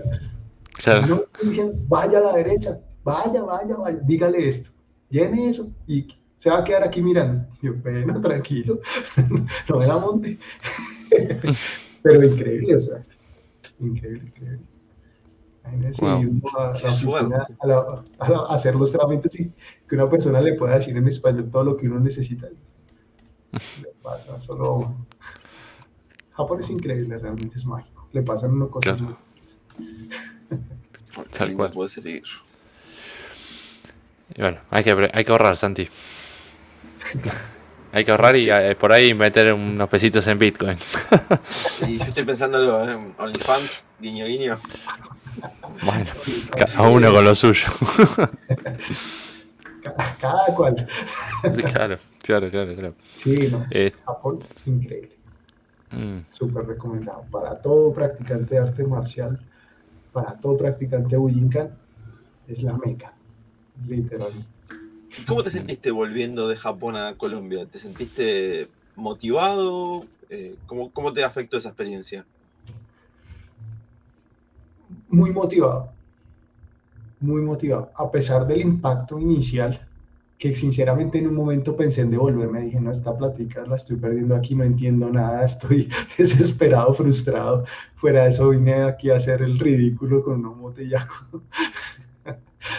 no, eh, pero, pero no, cuando volví realmente veo que, que algunas cosas permean y es muy interesante como instructor.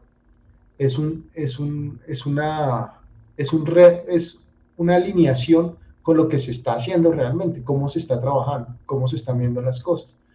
Uno tiende a, uno vuelve, cuando vuelve, eh, normalmente uno trata de dictar un curso, empieza a tratar de mostrar todo lo que vio y realmente el taijutsu cambió, tiene un cambio importante. Pero con el tiempo, uno vuelve a lo que está cómodo. Entonces, vuelve y se desalinea. Y en el siguiente viaje, vuelve y lo alinea.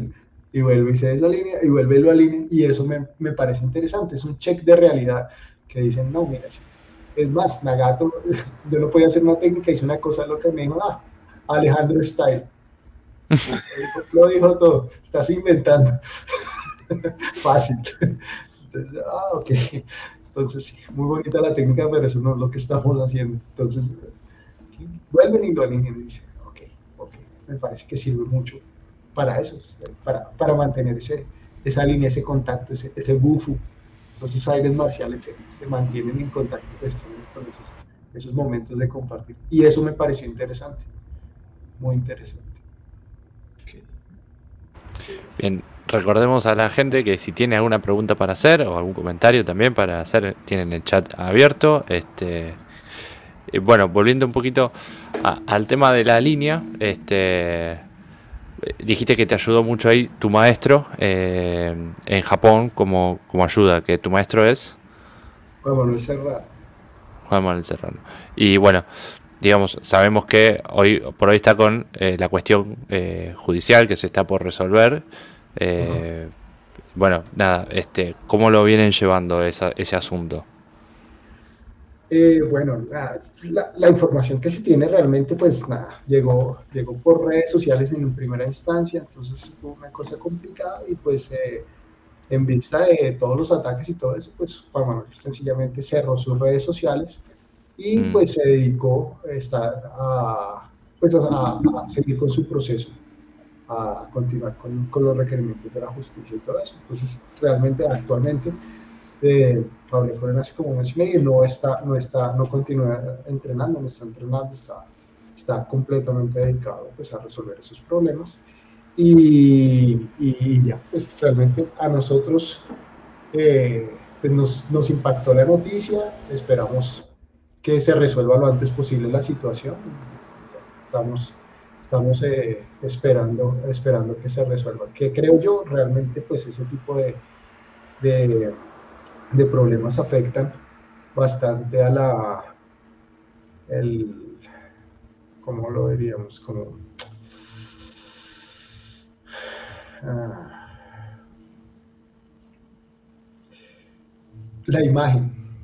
Y realmente, pues, para un profesor de artes marciales que realmente eh, pone, es su imagen lo que, lo que, lo que está, lo que lo, lo, pone como, como un instructor importante, ¿no? Pues es un golpe bastante importante. No sé qué para el futuro, no sé qué, que venga con él, con, ni que termine solucionándose ahí, pero pues nada, es, es, la vida, hay que seguir, hay que seguir, hay que seguir.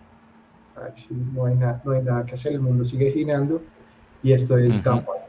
Yo le deseo, lo mejor, espero que la situación sea clara y pues eh, nada, finalmente pues creo que a nosotros como tal, a pesar de, de, la, de la línea que usábamos eh, didáctica a través de Juan Manuel Serrano, pues no, no fue que nos impactara, no nos impactara mucho. Yo he sido bastante eh, insistente en crear una imagen propia no, es que este es mi profesor, es que este es mi profesor, este es mi profesor. Sí, es importante también un profesor, lo considero es súper importante, pero creo que la imagen que hemos construido está, está basada en nuestro trabajo, más en a quién conocemos, con quién entrenamos. Sí, la persona. Finalmente, eh, Juan Manuel era mi profesor. Yo soy el profesor de todos mis estudiantes no es realmente eh, el profesor, era mi, era mi profesor, yo soy un alumno de él. Y vaya a volver a, Claro. Entonces, eh, eh, finalmente, pues no, no, no es una afectación, por lo menos a nivel de, de imagen de nosotros, ¿está bien? A él, pues sí, obviamente, la Webincan y las redes sociales no fueron muy amables con él. Entonces, está, está completamente desconectado de, de redes sociales y todo eso hasta que se resuelva esa situación. Claro, claro. Igual, de todas maneras, digamos como que la misión siempre de Okami Dojo que han tenido es de, justamente, ¿no? De juntar información, de tener conexión con, eh, con mucha apertura con eh, profesores de, todos lados, ¿no? y, el crecimiento también se da...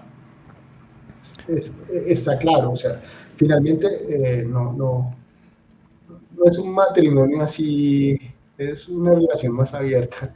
Realmente yo eh, sí veo que muchos profesores tienden a tratar de cerrar sus grupos. Eh, pues, obviamente por la, mi forma de pensar, yo no voy con eso.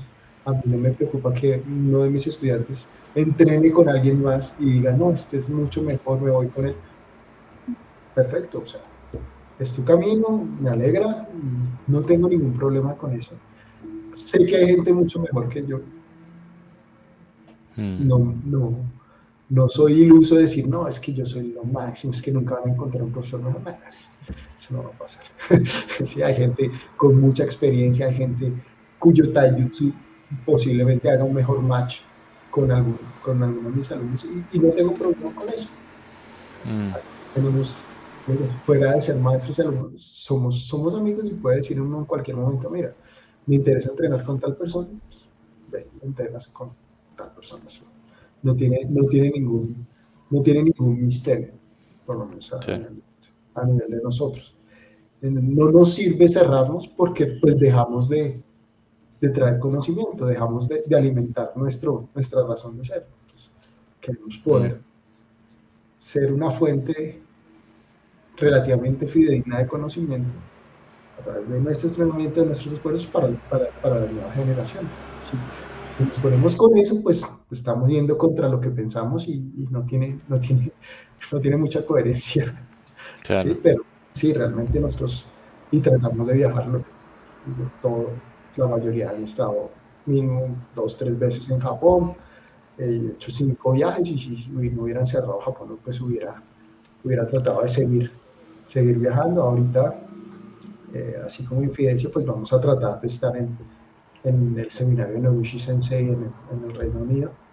Hmm. Vamos a viajar, no sé, tres, cuatro personas. No, creo que cinco. vamos a viajar a, al, al, al Daikai, pues a tratar de volver a, a tener ese contacto y a, a seguir en, en, en, nuestra misión. Que, es ahora dentro de poquito, encima. Nos falta mucho. Sí, es en octubre. Claro, el mes que viene. Segundo semestre, segunda fin de semana de octubre, creo, no sé. Aquí lo tenía anotado. No sé. Claro, pero sí, ya se viene, ya se viene también volver a conectar un poco con las fuentes. Claro, sí, y lo que les decía, pues podemos viajar un, grupo, cada uno encontrará algo más interesante que traer y aquí armamos el conocimiento desde el punto de vista de todos. Claro, no soy yo, es una manada, es, un grupo. Exacto, exacto. Bueno, y, esa pregunta también es, decir, todos los dojos eh, tienen su, eh, digamos, su, ay, ¿cómo decirlo? su nombre propio o todos pertenecen al Okami Dojo y son todos Okami Dojo, los instructores. Sí. la idea, en ese momento, pues nosotros llegamos a, a tener cinco dojos abiertos al mismo tiempo de diferentes instructores. Y ya después de pandemias, creo que hay dos funcionando y creo que muy posiblemente arranque un tercero nuevamente pronto. Pero finalmente eh, funciona como, como les decía, es una pirámide, es mm. una estrategia de crecimiento eh, clara, donde tenemos un ideal común, es, mire, este, esto es lo que cualquier persona de esta línea debería conocer para estos grados con el fin de nosotros en cierto momento poder decir, no, pues, ¿qué tal si hacemos exámenes para tal Q todos? O vaya al dojo de tal persona y pues haga, aprovechemos y hagamos exámenes de Q. Y no tenemos que ponernos a preguntar, venga, ¿qué le puedo preguntar a su alumno de quinto Q? ¿Qué le puedo preguntar a su alumno de tercer Q? Está, el conocimiento está estructurado para, para poder hacer eso. Entonces, mm. sabemos que más o menos el nivel de, a pesar de que hemos dicho que el grado es muy personal, el nivel de mm. más o menos el, mismo grado, tienen un, nivel de conocimiento muy, muy similar. Y, debe tener un pensamiento muy similar. Sin embargo, cada uno tiene una autonomía absoluta. O sea, cada profesor puede decidir sobre su dojo, pero a estas alturas del partido puedo decir que pensamos muy parecido, entonces por más de que tenga esa autonomía, no va a ser algo que vaya en contra de la filosofía general del, de la línea. Claro, claro, claro. La conciencia es colectiva, digamos. Sí, tenemos, pensamos de manera muy similar, entonces saben lo que no va a ser una cosa loca, ¿no? Salir haciendo, no sé, jugando mm. con cuchillos y bombas en YouTube o alguna cosa loca. bueno, por ahí es lo que nos falta, ¿eh? meter ese showcito para tener más gente. de, de TikToks ahí que se hagan virales con Bushinkan. O, o todo lo contrario, ¿no? es que ese es el problema. ¿Por qué se hace uno viral? Sería mejor que, sea, que sea algo interesante, pero, pero sí, realmente creo que nos falta un poquito de, de show a nosotros. Mm. Somos muy serios en lo que hacemos y con la idea, sufrimos del, del síndrome del ninja de los 80 y es la máscara, las estrellas arrojadizas, eh, subirse a los techos. entonces cuando uno trata de hacer eso, se siente uno tantos años tratando de quitarle a la gente esta imagen del, del tipo loco y ahora tratar de hacer algo similar, como que le, raya a uno, pero realmente hay habilidades claramente que, que deberíamos nosotros recuperar. Shoten no Jutsu. Mm. Dos, tres pasos sobre una pared, ¿por qué no? Un kiten, un kuten, toca pocas personas en Willingham entrenan la parte acrobática y sabemos que todavía nos quedan añitos para, para hacer locuras. ¿Por qué no? Claro, claro. que de hecho... A la gente le gusta. Sí, sí, que de hecho están los DVDs de Togakuro Ryu, recuerdo, no sé, Nagato haciendo un kiten, por ejemplo. Y Nagato, que es un eh, señor corpulento, digamos, que... Negándote. Claro. Claro. lo, han hecho ellos. Nosotros ya hacemos ese tipo de cosas, ¿no? Mm. Entrenamos muy estilo viejito y también hay que, hay que mezclar. Hoy, hoy precisamente la clase se, se, enloqueció un poco, como estaban solo algunos shidoshis. Eh, terminamos haciendo mm, prácticas muy poco comunes en la Boyinkan, prácticas contra, contra resistencia por supuesto terminaba haciendo menguasa, terminamos en piso haciendo cosas locas, tratando de un piso. Y pues a mucha gente eso le molesta, pero dice uno, finalmente, ¿qué pasa cuando hay resistencia? Cuando el otro de verdad no quiere. Voy a entrar en shock porque no me salió una botella delante de Sensei o no puedo hacer mm. más. claro. Eh, pasa igual. Entonces eh, fue una clase diferente, no es que nosotros digamos, no, vamos a hacer Brasilia, Jiu-Jitsu ahí para, para ponerle emoción a la clase, pero son elementos que se pueden utilizar para, para el desarrollo del arte marcial también. Hmm. Pero, punto importante, que lo has hecho con, bueno, lo han hecho de Shidoshi para arriba, digamos, con gente con cierta experiencia, ¿no? Sí, sí, sí, claro, de todas formas, pues eh, la resistencia cuando uno hace bien la técnica, la resistencia completa el daño hmm. que, pretende ejercer la técnica. A mí me da risa, mucha gente dice, ay, pero usted se está botando. Y yo, por supuesto que me estoy botando, no quiero que me arranque la mano. Hmm. no, voy, a, no voy a hacer una bobada de ir en contra de la fuerza cuando está dentro. La técnica ya llegó a su límite, o sea, no va a tener mucho sentido. La gente que dice, no, se bota, ay, eso es puro show. Entonces, y una persona nueva posiblemente entre en pánico y haga fuerza hacia donde no es, o, no logre, no se le ocurra pedir un ITAI, o no pagan, no Claro. Sí, entonces eh, es mejor si va uno a hacer bodas con gente que tiene, que tiene la, experiencia para, para evitar un, un accidente. Bien, bien, bien, bien. Bueno, eh, también un poco eh, la pregunta viene por ese lado, ¿no? De decir, ¿cómo están, cómo son en general las, eh, perdón, el golpe del micrófono, eh, las clases del Okami Dojo? Si tienen como cierta, bueno, sabemos que las graduaciones sí están estandarizadas, pero si las clases también tienen como una cierta periodicidad en cuanto a los contenidos, o depende un poco también de, la, de los asistentes. Sí, sí, sí. sí. Eh, nosotros normalmente eh, trabajamos todos los años, en algún momento hacemos Tenchi pero escogemos un nivel de una escuela para trabajarlo durante el año. Bien. Entonces, eh, las dos cosas se van viendo, se, van viendo durante el año. Este año estamos terminando, ahorita estamos terminando, estamos en, en Kukishima, estamos trabajando en Kukishima. Eh, con eso entonces ya le dimos la vuelta a todas las escuelas y empezamos a cambiar otra vez. Ahora entramos al segundo nivel y empezamos con las escuelas. Eh, y con el Tenchi pues nosotros tratamos de ver todos los años todo el Tenchi no, hay nada que hacer, tratamos de, de que sea. Pero ¿qué pasa? Pues si solamente llegan alumnos de grado Q, pues no hacemos las técnicas de escuela y pues no devolvemos a Tenchijin y lo que hacemos es profundizar un poco más. Eh, el grupo no lo dividimos por, por grados realmente. Mm. Tenemos por costumbre que un, un Q debe tener como, como compañero no otro Q, sino un, un cinturón negro. Tratamos de que sea así para para guiar de pronto de, mejor manera a la persona que está, que está empezando. Normalmente, eh, cuando uno está empezando, quiere que las cosas salgan y eso implica fuerza y hay veces que la técnica sale y va con fuerza y no hay control y eso es peligroso. Entonces tratamos de, mantener siempre esa estructura, un, grado principiante con, con alguno de los cinturones negros para que, para que se desarrolle así la clase. La clase es nosotros el 90% de las clases calentamos rodando y cayendo. Yo al principio tuve problemas y no quiero que nadie tenga problemas con, rodar y caer. Eh, calentamos como parte, siempre, eh, la mayoría de las veces rodando y cayendo. Hacemos rodamientos hacia adelante, hacia atrás, hacia los lados, las caídas hacia adelante, que eso es un desgaste importante. Algunas veces, dependiendo de la época del año, que tantísitos nos sentamos, eh, recurrimos al Yunan Taiso, arrancamos la clase con Yunan Taiso, con los estiramientos y todo eso.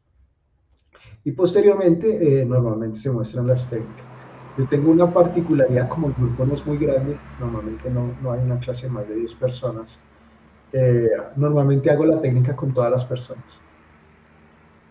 Todos reciben la técnica en algún momento por parte mía. A menos que pues sea demasiado principiante y no, sea peligroso hacerle la técnica. Entonces, eh, es, la forma en la que está. Todos pueden intervenir, todos pueden eh, preguntar. Eh, y más o menos esa, es la estructura de la clase. Cuando estamos en escuelas vemos más o menos 3, 4 técnicas por clase, no nos pasamos de ahí. Algunos gencas y, y, buscamos bien la, la estructura.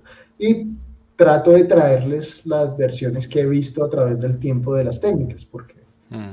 eh, tanto los puntos de vista con las personas con las que lo he visto, como su evolución natural en el tiempo, eh, es, muy difícil.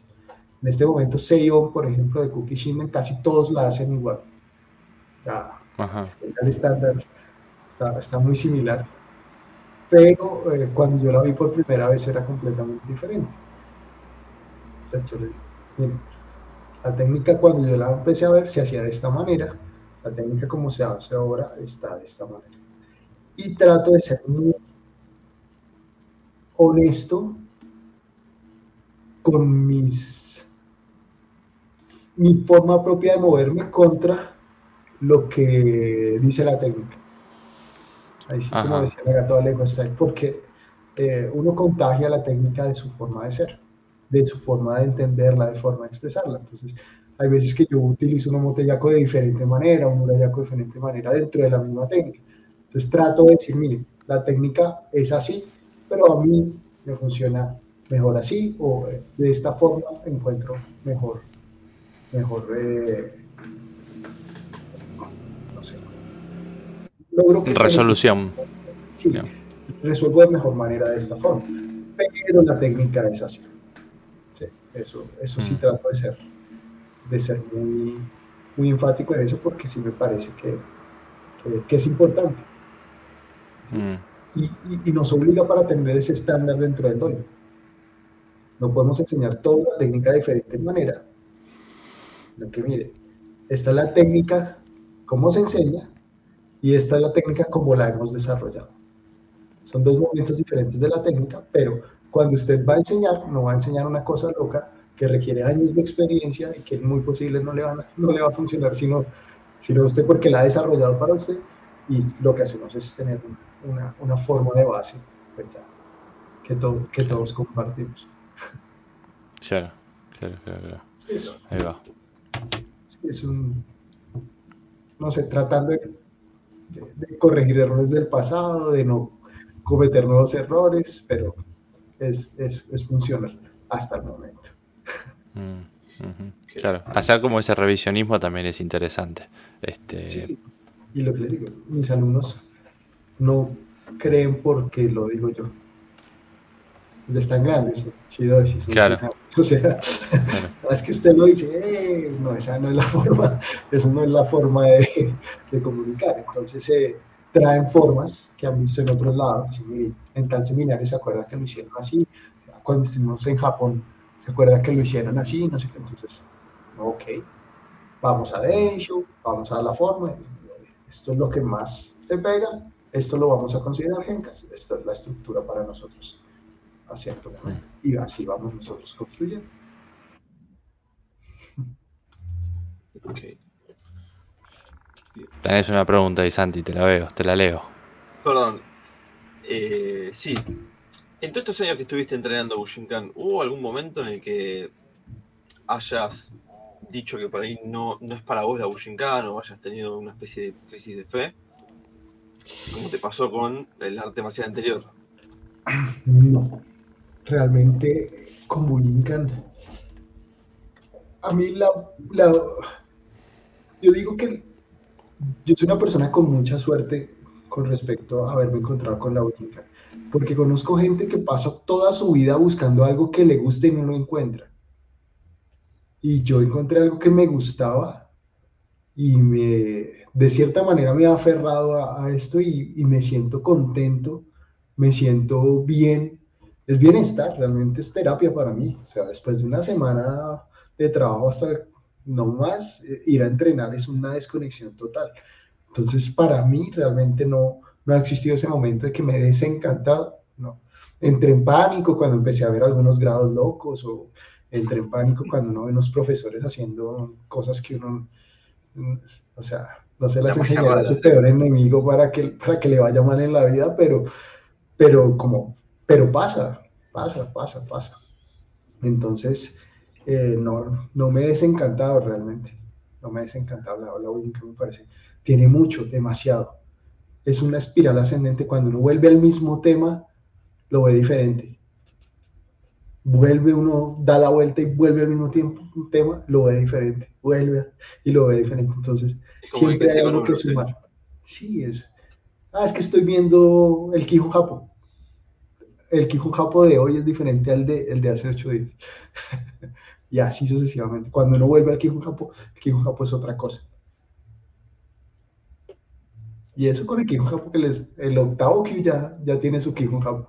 Y en el decimoquinto dan está haciendo el Kijun Japo y tiene otro sabor cada semana. Eso, eso, eso, no sé. Todo el tema que hay, es que es impresionante.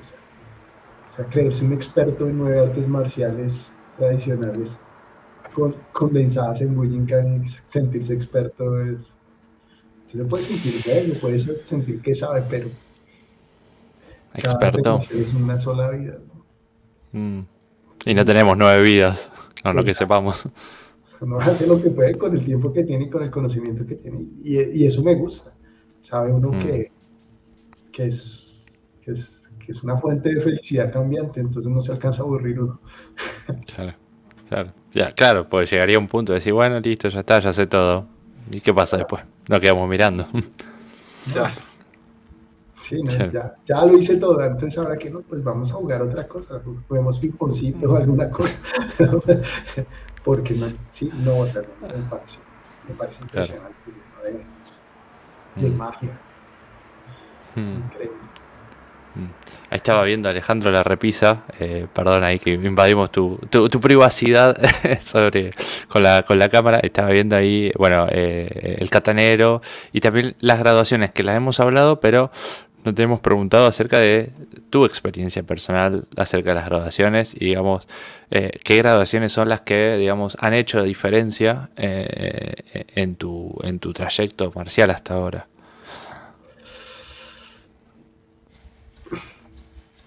Shidoshi. Mm. Eso es un cambio absoluto.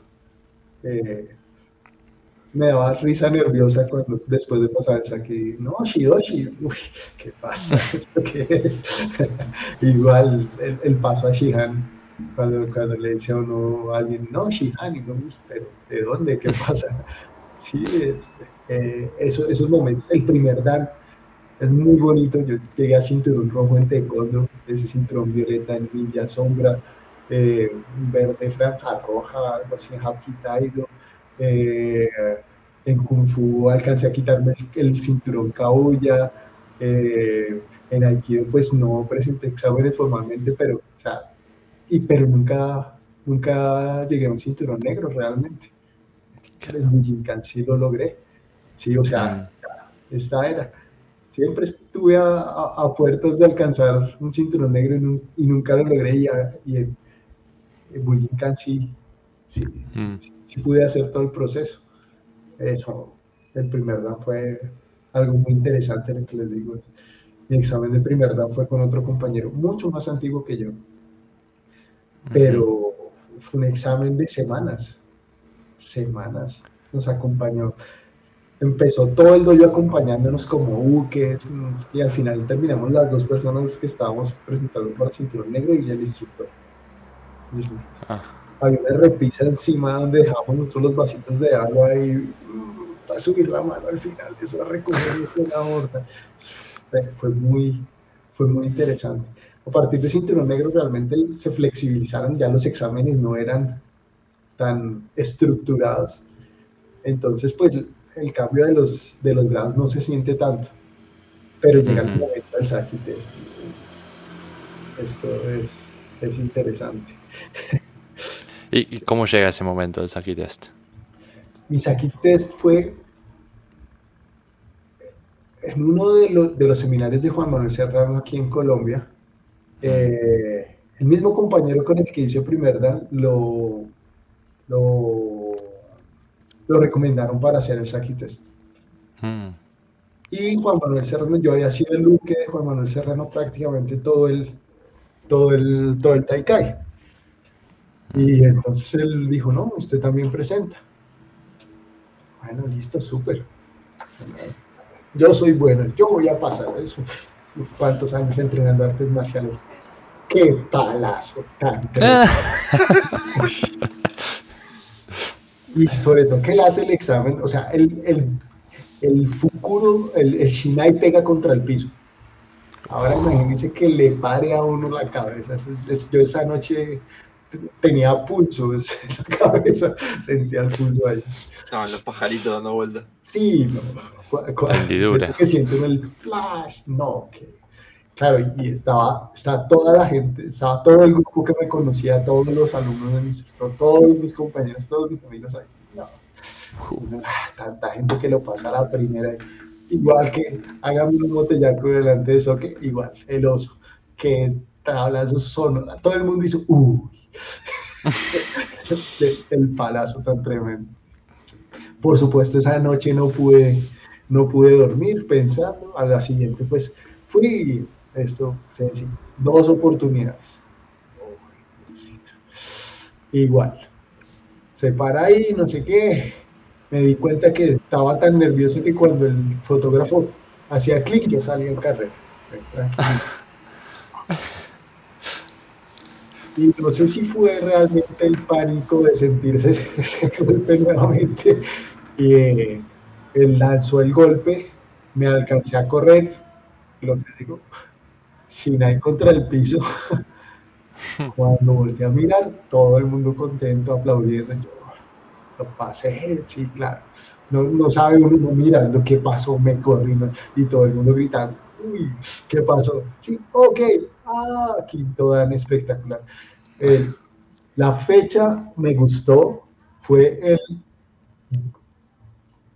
10 de octubre de 2010. Ah, mira, 10 del 10. El 10, 10, 10. Todo 10. Muy chévere. Y en Japón, como realmente el, el, el eh, donde donde crean la hoja de vida, realmente está, está lo buscan por la fecha del Saki.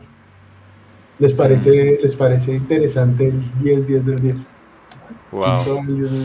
Qué chévere, qué bonito. Les gusta el pero me, me parece interesante. Wow. Pero fue tremendo. Pues nada, el palazo y uno oyendo tantas historias de no, es que siento que el mundo se viene encima, no, siento como una cascada, no, siento fuego en la espada y esperando no tiene una cantidad de bobadas. no, cada, cada uno es su experiencia, cada uno es su es, es lo que siente. Puede Claro. ser miedo, puede ser alegría, puede ser cualquier cantidad de cosas. Es Hmm. una, una experiencia interesante. ¿Y, y, y el Shihan y el Daishihan también fueron así em, como muy marcantes? Sí, llegar a Shihan fue interesante. Mi primer viaje a Japón, allá. Eh, y me. Fue, fue increíble, ¿no? Realmente las recomendaciones. Para, para décimo dan se requieren tres recomendaciones, Mm, no una como en el resto de los grados. claro. Una recomendación fue de Noguchi Sensei, la otra de Nagato Sensei y la otra de Juan Manuel Serrano. Es un sueño. Mm, claro. un sueño, o sea, mi primer viaje a Japón, recomendado por Noguchi, recomendado por Nagato para decir, que ahora sí se puede caer el mundo, se puede acabar esto. Viene el tifón, viene el tifón. Por eso no es nada. No, eso, la- el, eh, fue otra experiencia increíble realmente. eh, eh, y le firman a uno un papelito. ay, lo- en Japón es como un diplomita con la recomendación. ¿no? Súper, súper, súper, súper espectacular. O sea que podemos decir que dos sockets te recomendaron para Daishihan, porque hoy son sockets. Sí, actualmente dos soques de, de las escuelas me recomendaron para. Y con el Daishihan. Hay una cosa interesante. Creo que hasta el décimo Dan, desde mi punto de vista, llegué mostrando una habilidad, mostrando un- una cierta actitud marcial. Pero creo que del décimo quinto, de décimo Dan hasta el Daishihan, tuvo que ver más el gusto que encontraban los, los instructores japoneses por, lo- por mis alumnos. Ajá. Ok. Eh, los veían, les gustaba el taijutsu, les gustaba la actitud. Nosotros eh, somos muy chistosos realmente. Cuando nosotros estamos en Japón, pues eh, la gente es, muy, es relativamente seria en el hombu. Nosotros nos reímos mucho. Hmm, Nos reímos mucho. O sea, Noguchi hace una técnica y lo barre a uno y no cae mal y pues nos levantamos riendo y o, o nos duele algo que no esperábamos y nos reímos, entonces la gente entra como, oye, pero a ellos les agrada la actitud, les agrada que intentamos hacer lo que dicen. Hay mucha gente que realmente va al hombu y termina haciendo cosas locas. Nosotros hemos visto gente en el piso haciendo haciendo técnicas de piso en una clase de seno. Seno, ¿cuándo va a hacer una vaina de esas? O sea, con esta no. Y, y ellos muy queridos pasan, se ríen, lo miran y siguen, pero eh, les gusta mucho que nosotros realmente intentamos hacer lo que están mostrando. Fallamos mil veces, pero realmente les, les gusta ver ese esfuerzo, ver ese trabajo y les gusta el taijutsu de ellos. Y yo creo que hasta, hasta décimo dan fue show mío, de ahí para adelante es el gusto y ver la evolución de mis estudiantes a través de los viajes a Japón. El último, el, el Daishihan, en la penúltima clase del último viaje, eh, Furuta Sensei, otro soke, ahora que lo pienso, me he mm, dado lujos en la vida. ya van tres. Sí, ya van tres. Furuta Sensei, eh, eh, me- eh, después de la clase, prim- primero fue una clase que solamente estuvimos eh, prácticamente los colombianos y como dos, dos tres personas más. Estaba Ujú. mostrando una cosa, un tema ahí re loco como con nueve kunais, por supuesto, todos súper perdidos, pero haciendo, Hmm. haciendo lo posible. Eh, como siempre, no, muy buenos sus estudiantes, no sé qué. ¿Eres decimoquinta? Sí. ¿Te gustaría que te recomendara para, para Shihan? Y mis alumnos me miraron, este está pendejo que dice que no. Yo, no, no, no, sí, claro, perfecto, ¿no? Imagínense, no, perfecto. Yo, hablamos con Soque, te recomiendo, y pasa el día del tifón, el viernes del tifón, pasa por la, por la oficina, entonces fuimos a la oficina, no sé qué, entró con Sensei, armaron el diploma, me lo entregaron, no sé qué, y empezó a lloviznar ya para tifón, entonces, que al fin, Daishihan, qué gran experiencia, gran experiencia realmente, igual. Pero igual considero que es el... Eh, esos grados llegaron más por mis alumnos que por mi desempeño como tal, como, como, como practicantes, más como, sí, como les gusta el trabajo que se está haciendo con los estudiantes y, y favorecen de alguna manera ese tipo de decisiones. Claro. claro. Entonces, el Daishihan es espectacular, es el penúltima clase, mejor dicho, ya todos nos devolvíamos, no, bueno, no, nos dieron nada, no nos votaron nada este viaje, caramba, nada que hacer. Un momento, todavía hay una sorpresa. sí, sí, sí, no, espectacular, espectacular, o sea, increíble, porque, pues, eh, ahí sí son, son legendarios, ¿no? Son, tres firmas que están ahí en la hojita de vida y uno, ya, con eso estamos. tal cual, tal cual. Sí. Increíble esa experiencia realmente. Mm. Me quedé con eso último que dijiste. Es como que de, para llegar al Daishihan lo que ven más que nada es tu capacidad de transmitir el arte, más que cómo te estás desempeñando vos. Pues realmente lo entendí bien no sé literalmente por el Daishihan, pero yo siento que hasta décimo dan sí, el, eh, estar muy pendientes de, de, tu habilidad, pero como empezamos a viajar con mis alumnos, ya, ya no viajaba yo solo o viajaba yo con Juan Manuel, sino viajaba, viajaba con mis alumnos, eh, tenían una muy buena, eh, como, como, un buen feeling del trabajo que se estaba haciendo. Veían ciertas diferencias, veían el, esfuerzo de las personas, veían que podíamos en ciertas ocasiones hacer, eh, nos salían cosas que, que, el resto del, grupo no estaba, estaba perdido y a alguien del grupo le salía y entonces se acercaba a mostrar, entonces, ah, ya te salió, entonces cambia tal cosa, y iba como, como, como subiendo la emoción de las clases, entonces eso, eso, eso generaba eh, gusto por parte de ellos y, y entonces, eh, ¿quién era el profesor? Ah, pues es Alejandro. Entonces, ¿qué grado tiene? Ya, listo. Siguiente, next, next, next, next, next. El decimoquinto dan, ya, decimoquinto dan, eh, Nagato. Eh, Nagato fue el que me dijo, eh, ¿qué grado tiene? Decimoquinto. Le dije, bueno, pues ya, yo pues, le voy a decir a, a Juan Manuel que no sé qué. Me dijo, es decimoquinto, pero vaya y pregunte. ¿Cómo es decimoquinto? O sea, no se ponga con bobada. Entonces, nada, y dijo, no, pues si Nagato dice, Nagato dice. Ah, bueno, perfecto.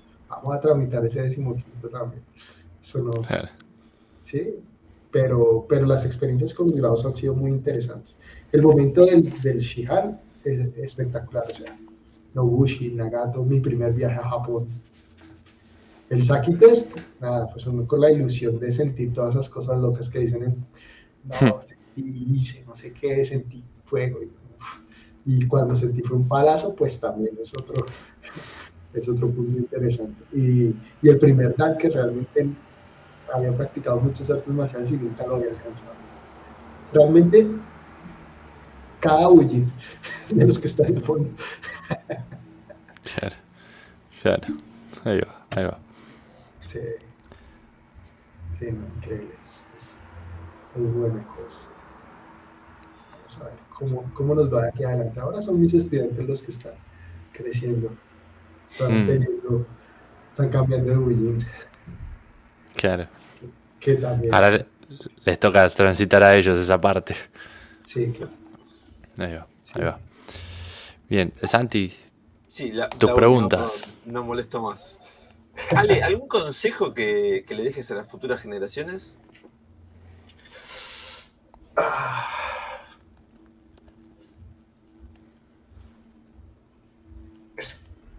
me gustaría mucho que, que entendieran lo, lo increíble que es el budo como herencia. Mm. Ok. Eso, eso, eh, pues cada país tiene costumbres, tiene cosas, y nosotros muchas veces las dejamos perder o no las valoramos. El hecho de, de tener una costumbre, así no sea muy propia de nuestra cultura, que ha podido llegar hasta el país, y si lo miramos hacia atrás, es del año 1100, 1200, o sea, es- es- son números importantes. Esto es Mm. patrimonio de la, patrimonio de la humanidad realmente. Es un arte marcial que tiene cientos de años. eh, bueno, está construido en- con base en, en artes marciales, en, en elementos de cientos de años, porque la Wicca no es tan vieja. Eh, Entonces, eh, verlo como, como eso, es- eso es un patrimonio, a disfrutarlo, no, no, no dañarlo. Disfrutarlo, gozarlo, eh, compartirlo con alegría, sin mala intención. Las cosas se van dando. ¿Quieres llegar a ser un, un alto grado? Entrena. ¿Quieres ser bueno? Eh, pues entrena. ¿Quieres poder transmitirlo? Eh, entrena. Ahí sí, el, secreto es sencillamente entrenar. Las cosas se van dando en el camino. Y entender que realmente es un patrimonio, es una cosa.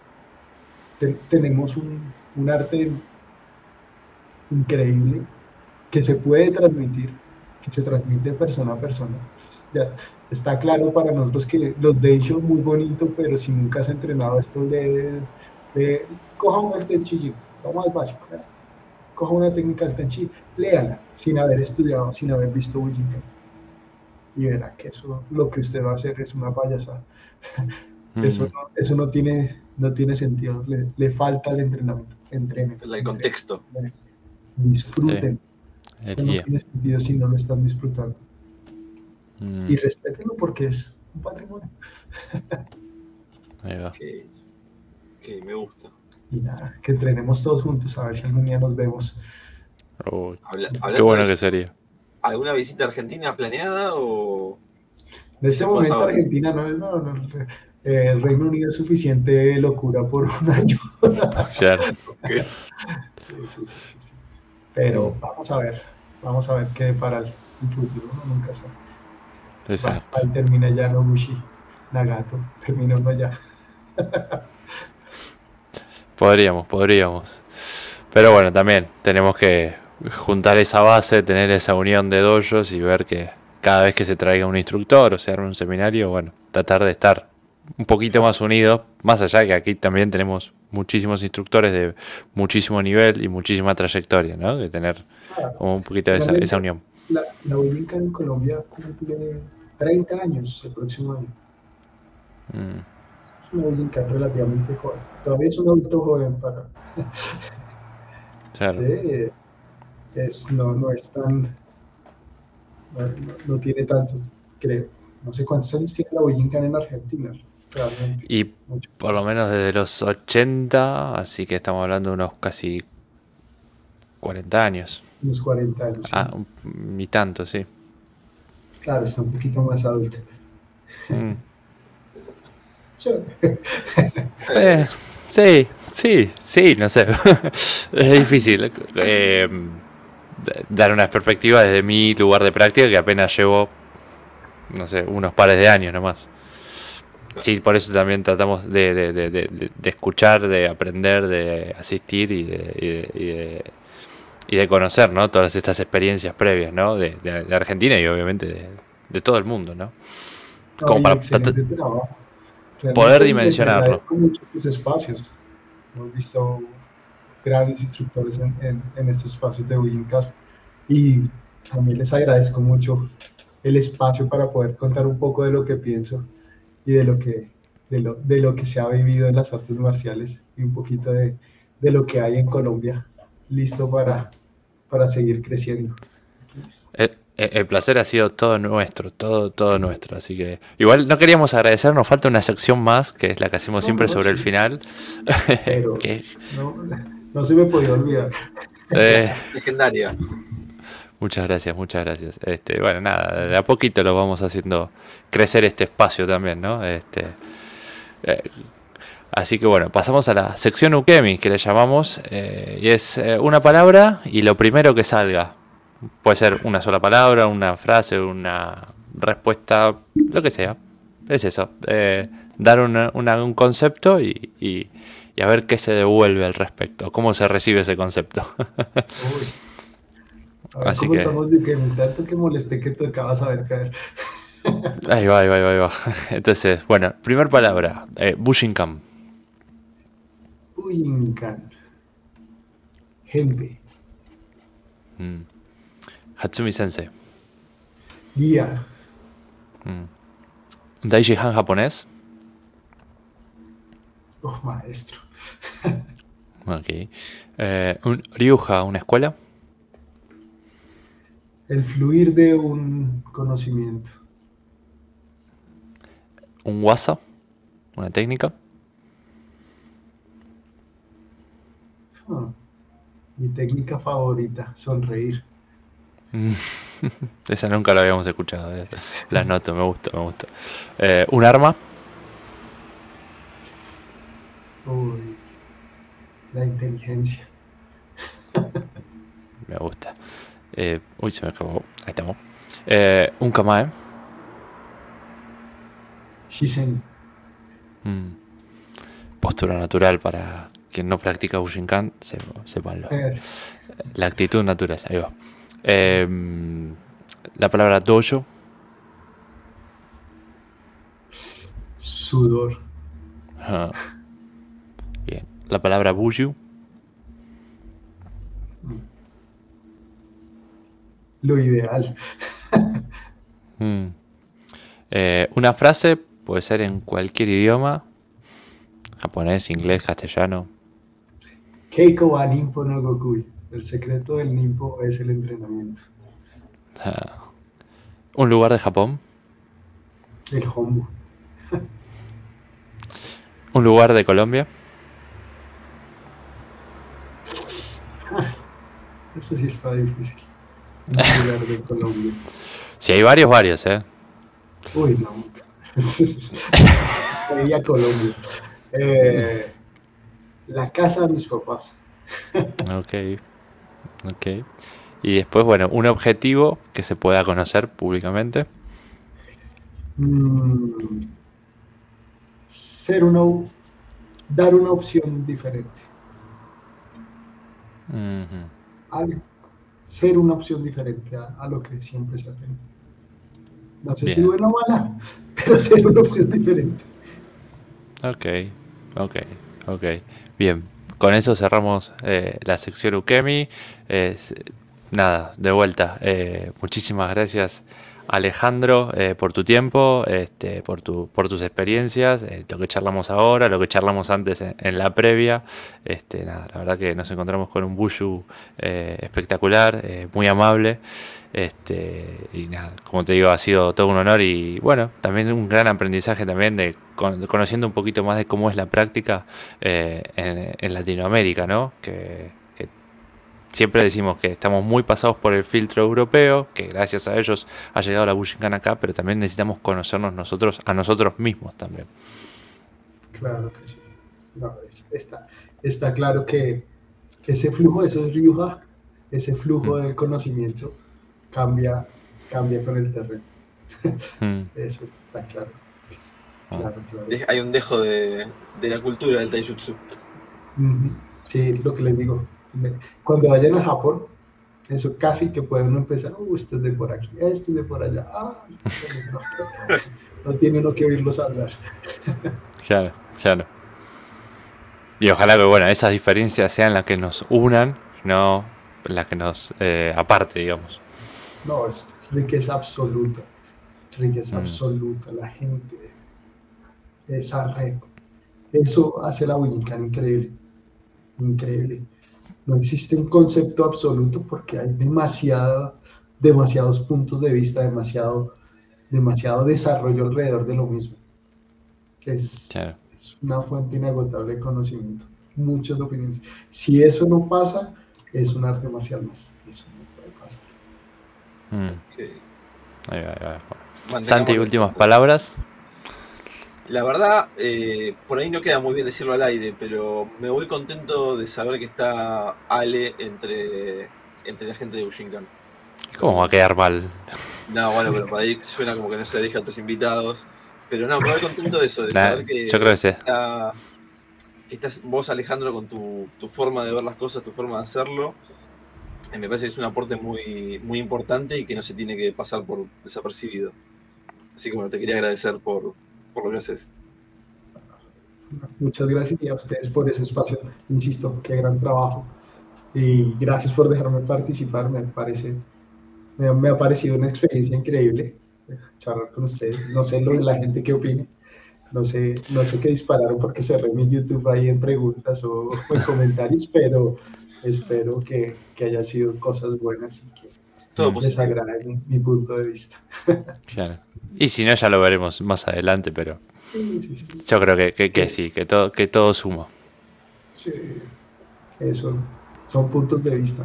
Ahí está. Ahí va.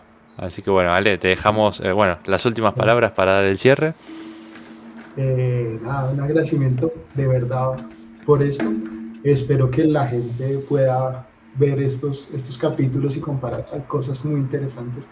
Yo descubrí que el mismo que trajo la Bullincana a Colombia fue el mismo que la llevó a Brasil, viendo el Bullincast. Eh, eh, aprende uno cosas de diferentes bullus, palabras que no se usan en algunos países y en otros sí, me parece interesante el, el mismo, ah, el mismo idioma. Eh, Diferentes formas de ver las cosas y capítulo 25 apenas, esto está empezando.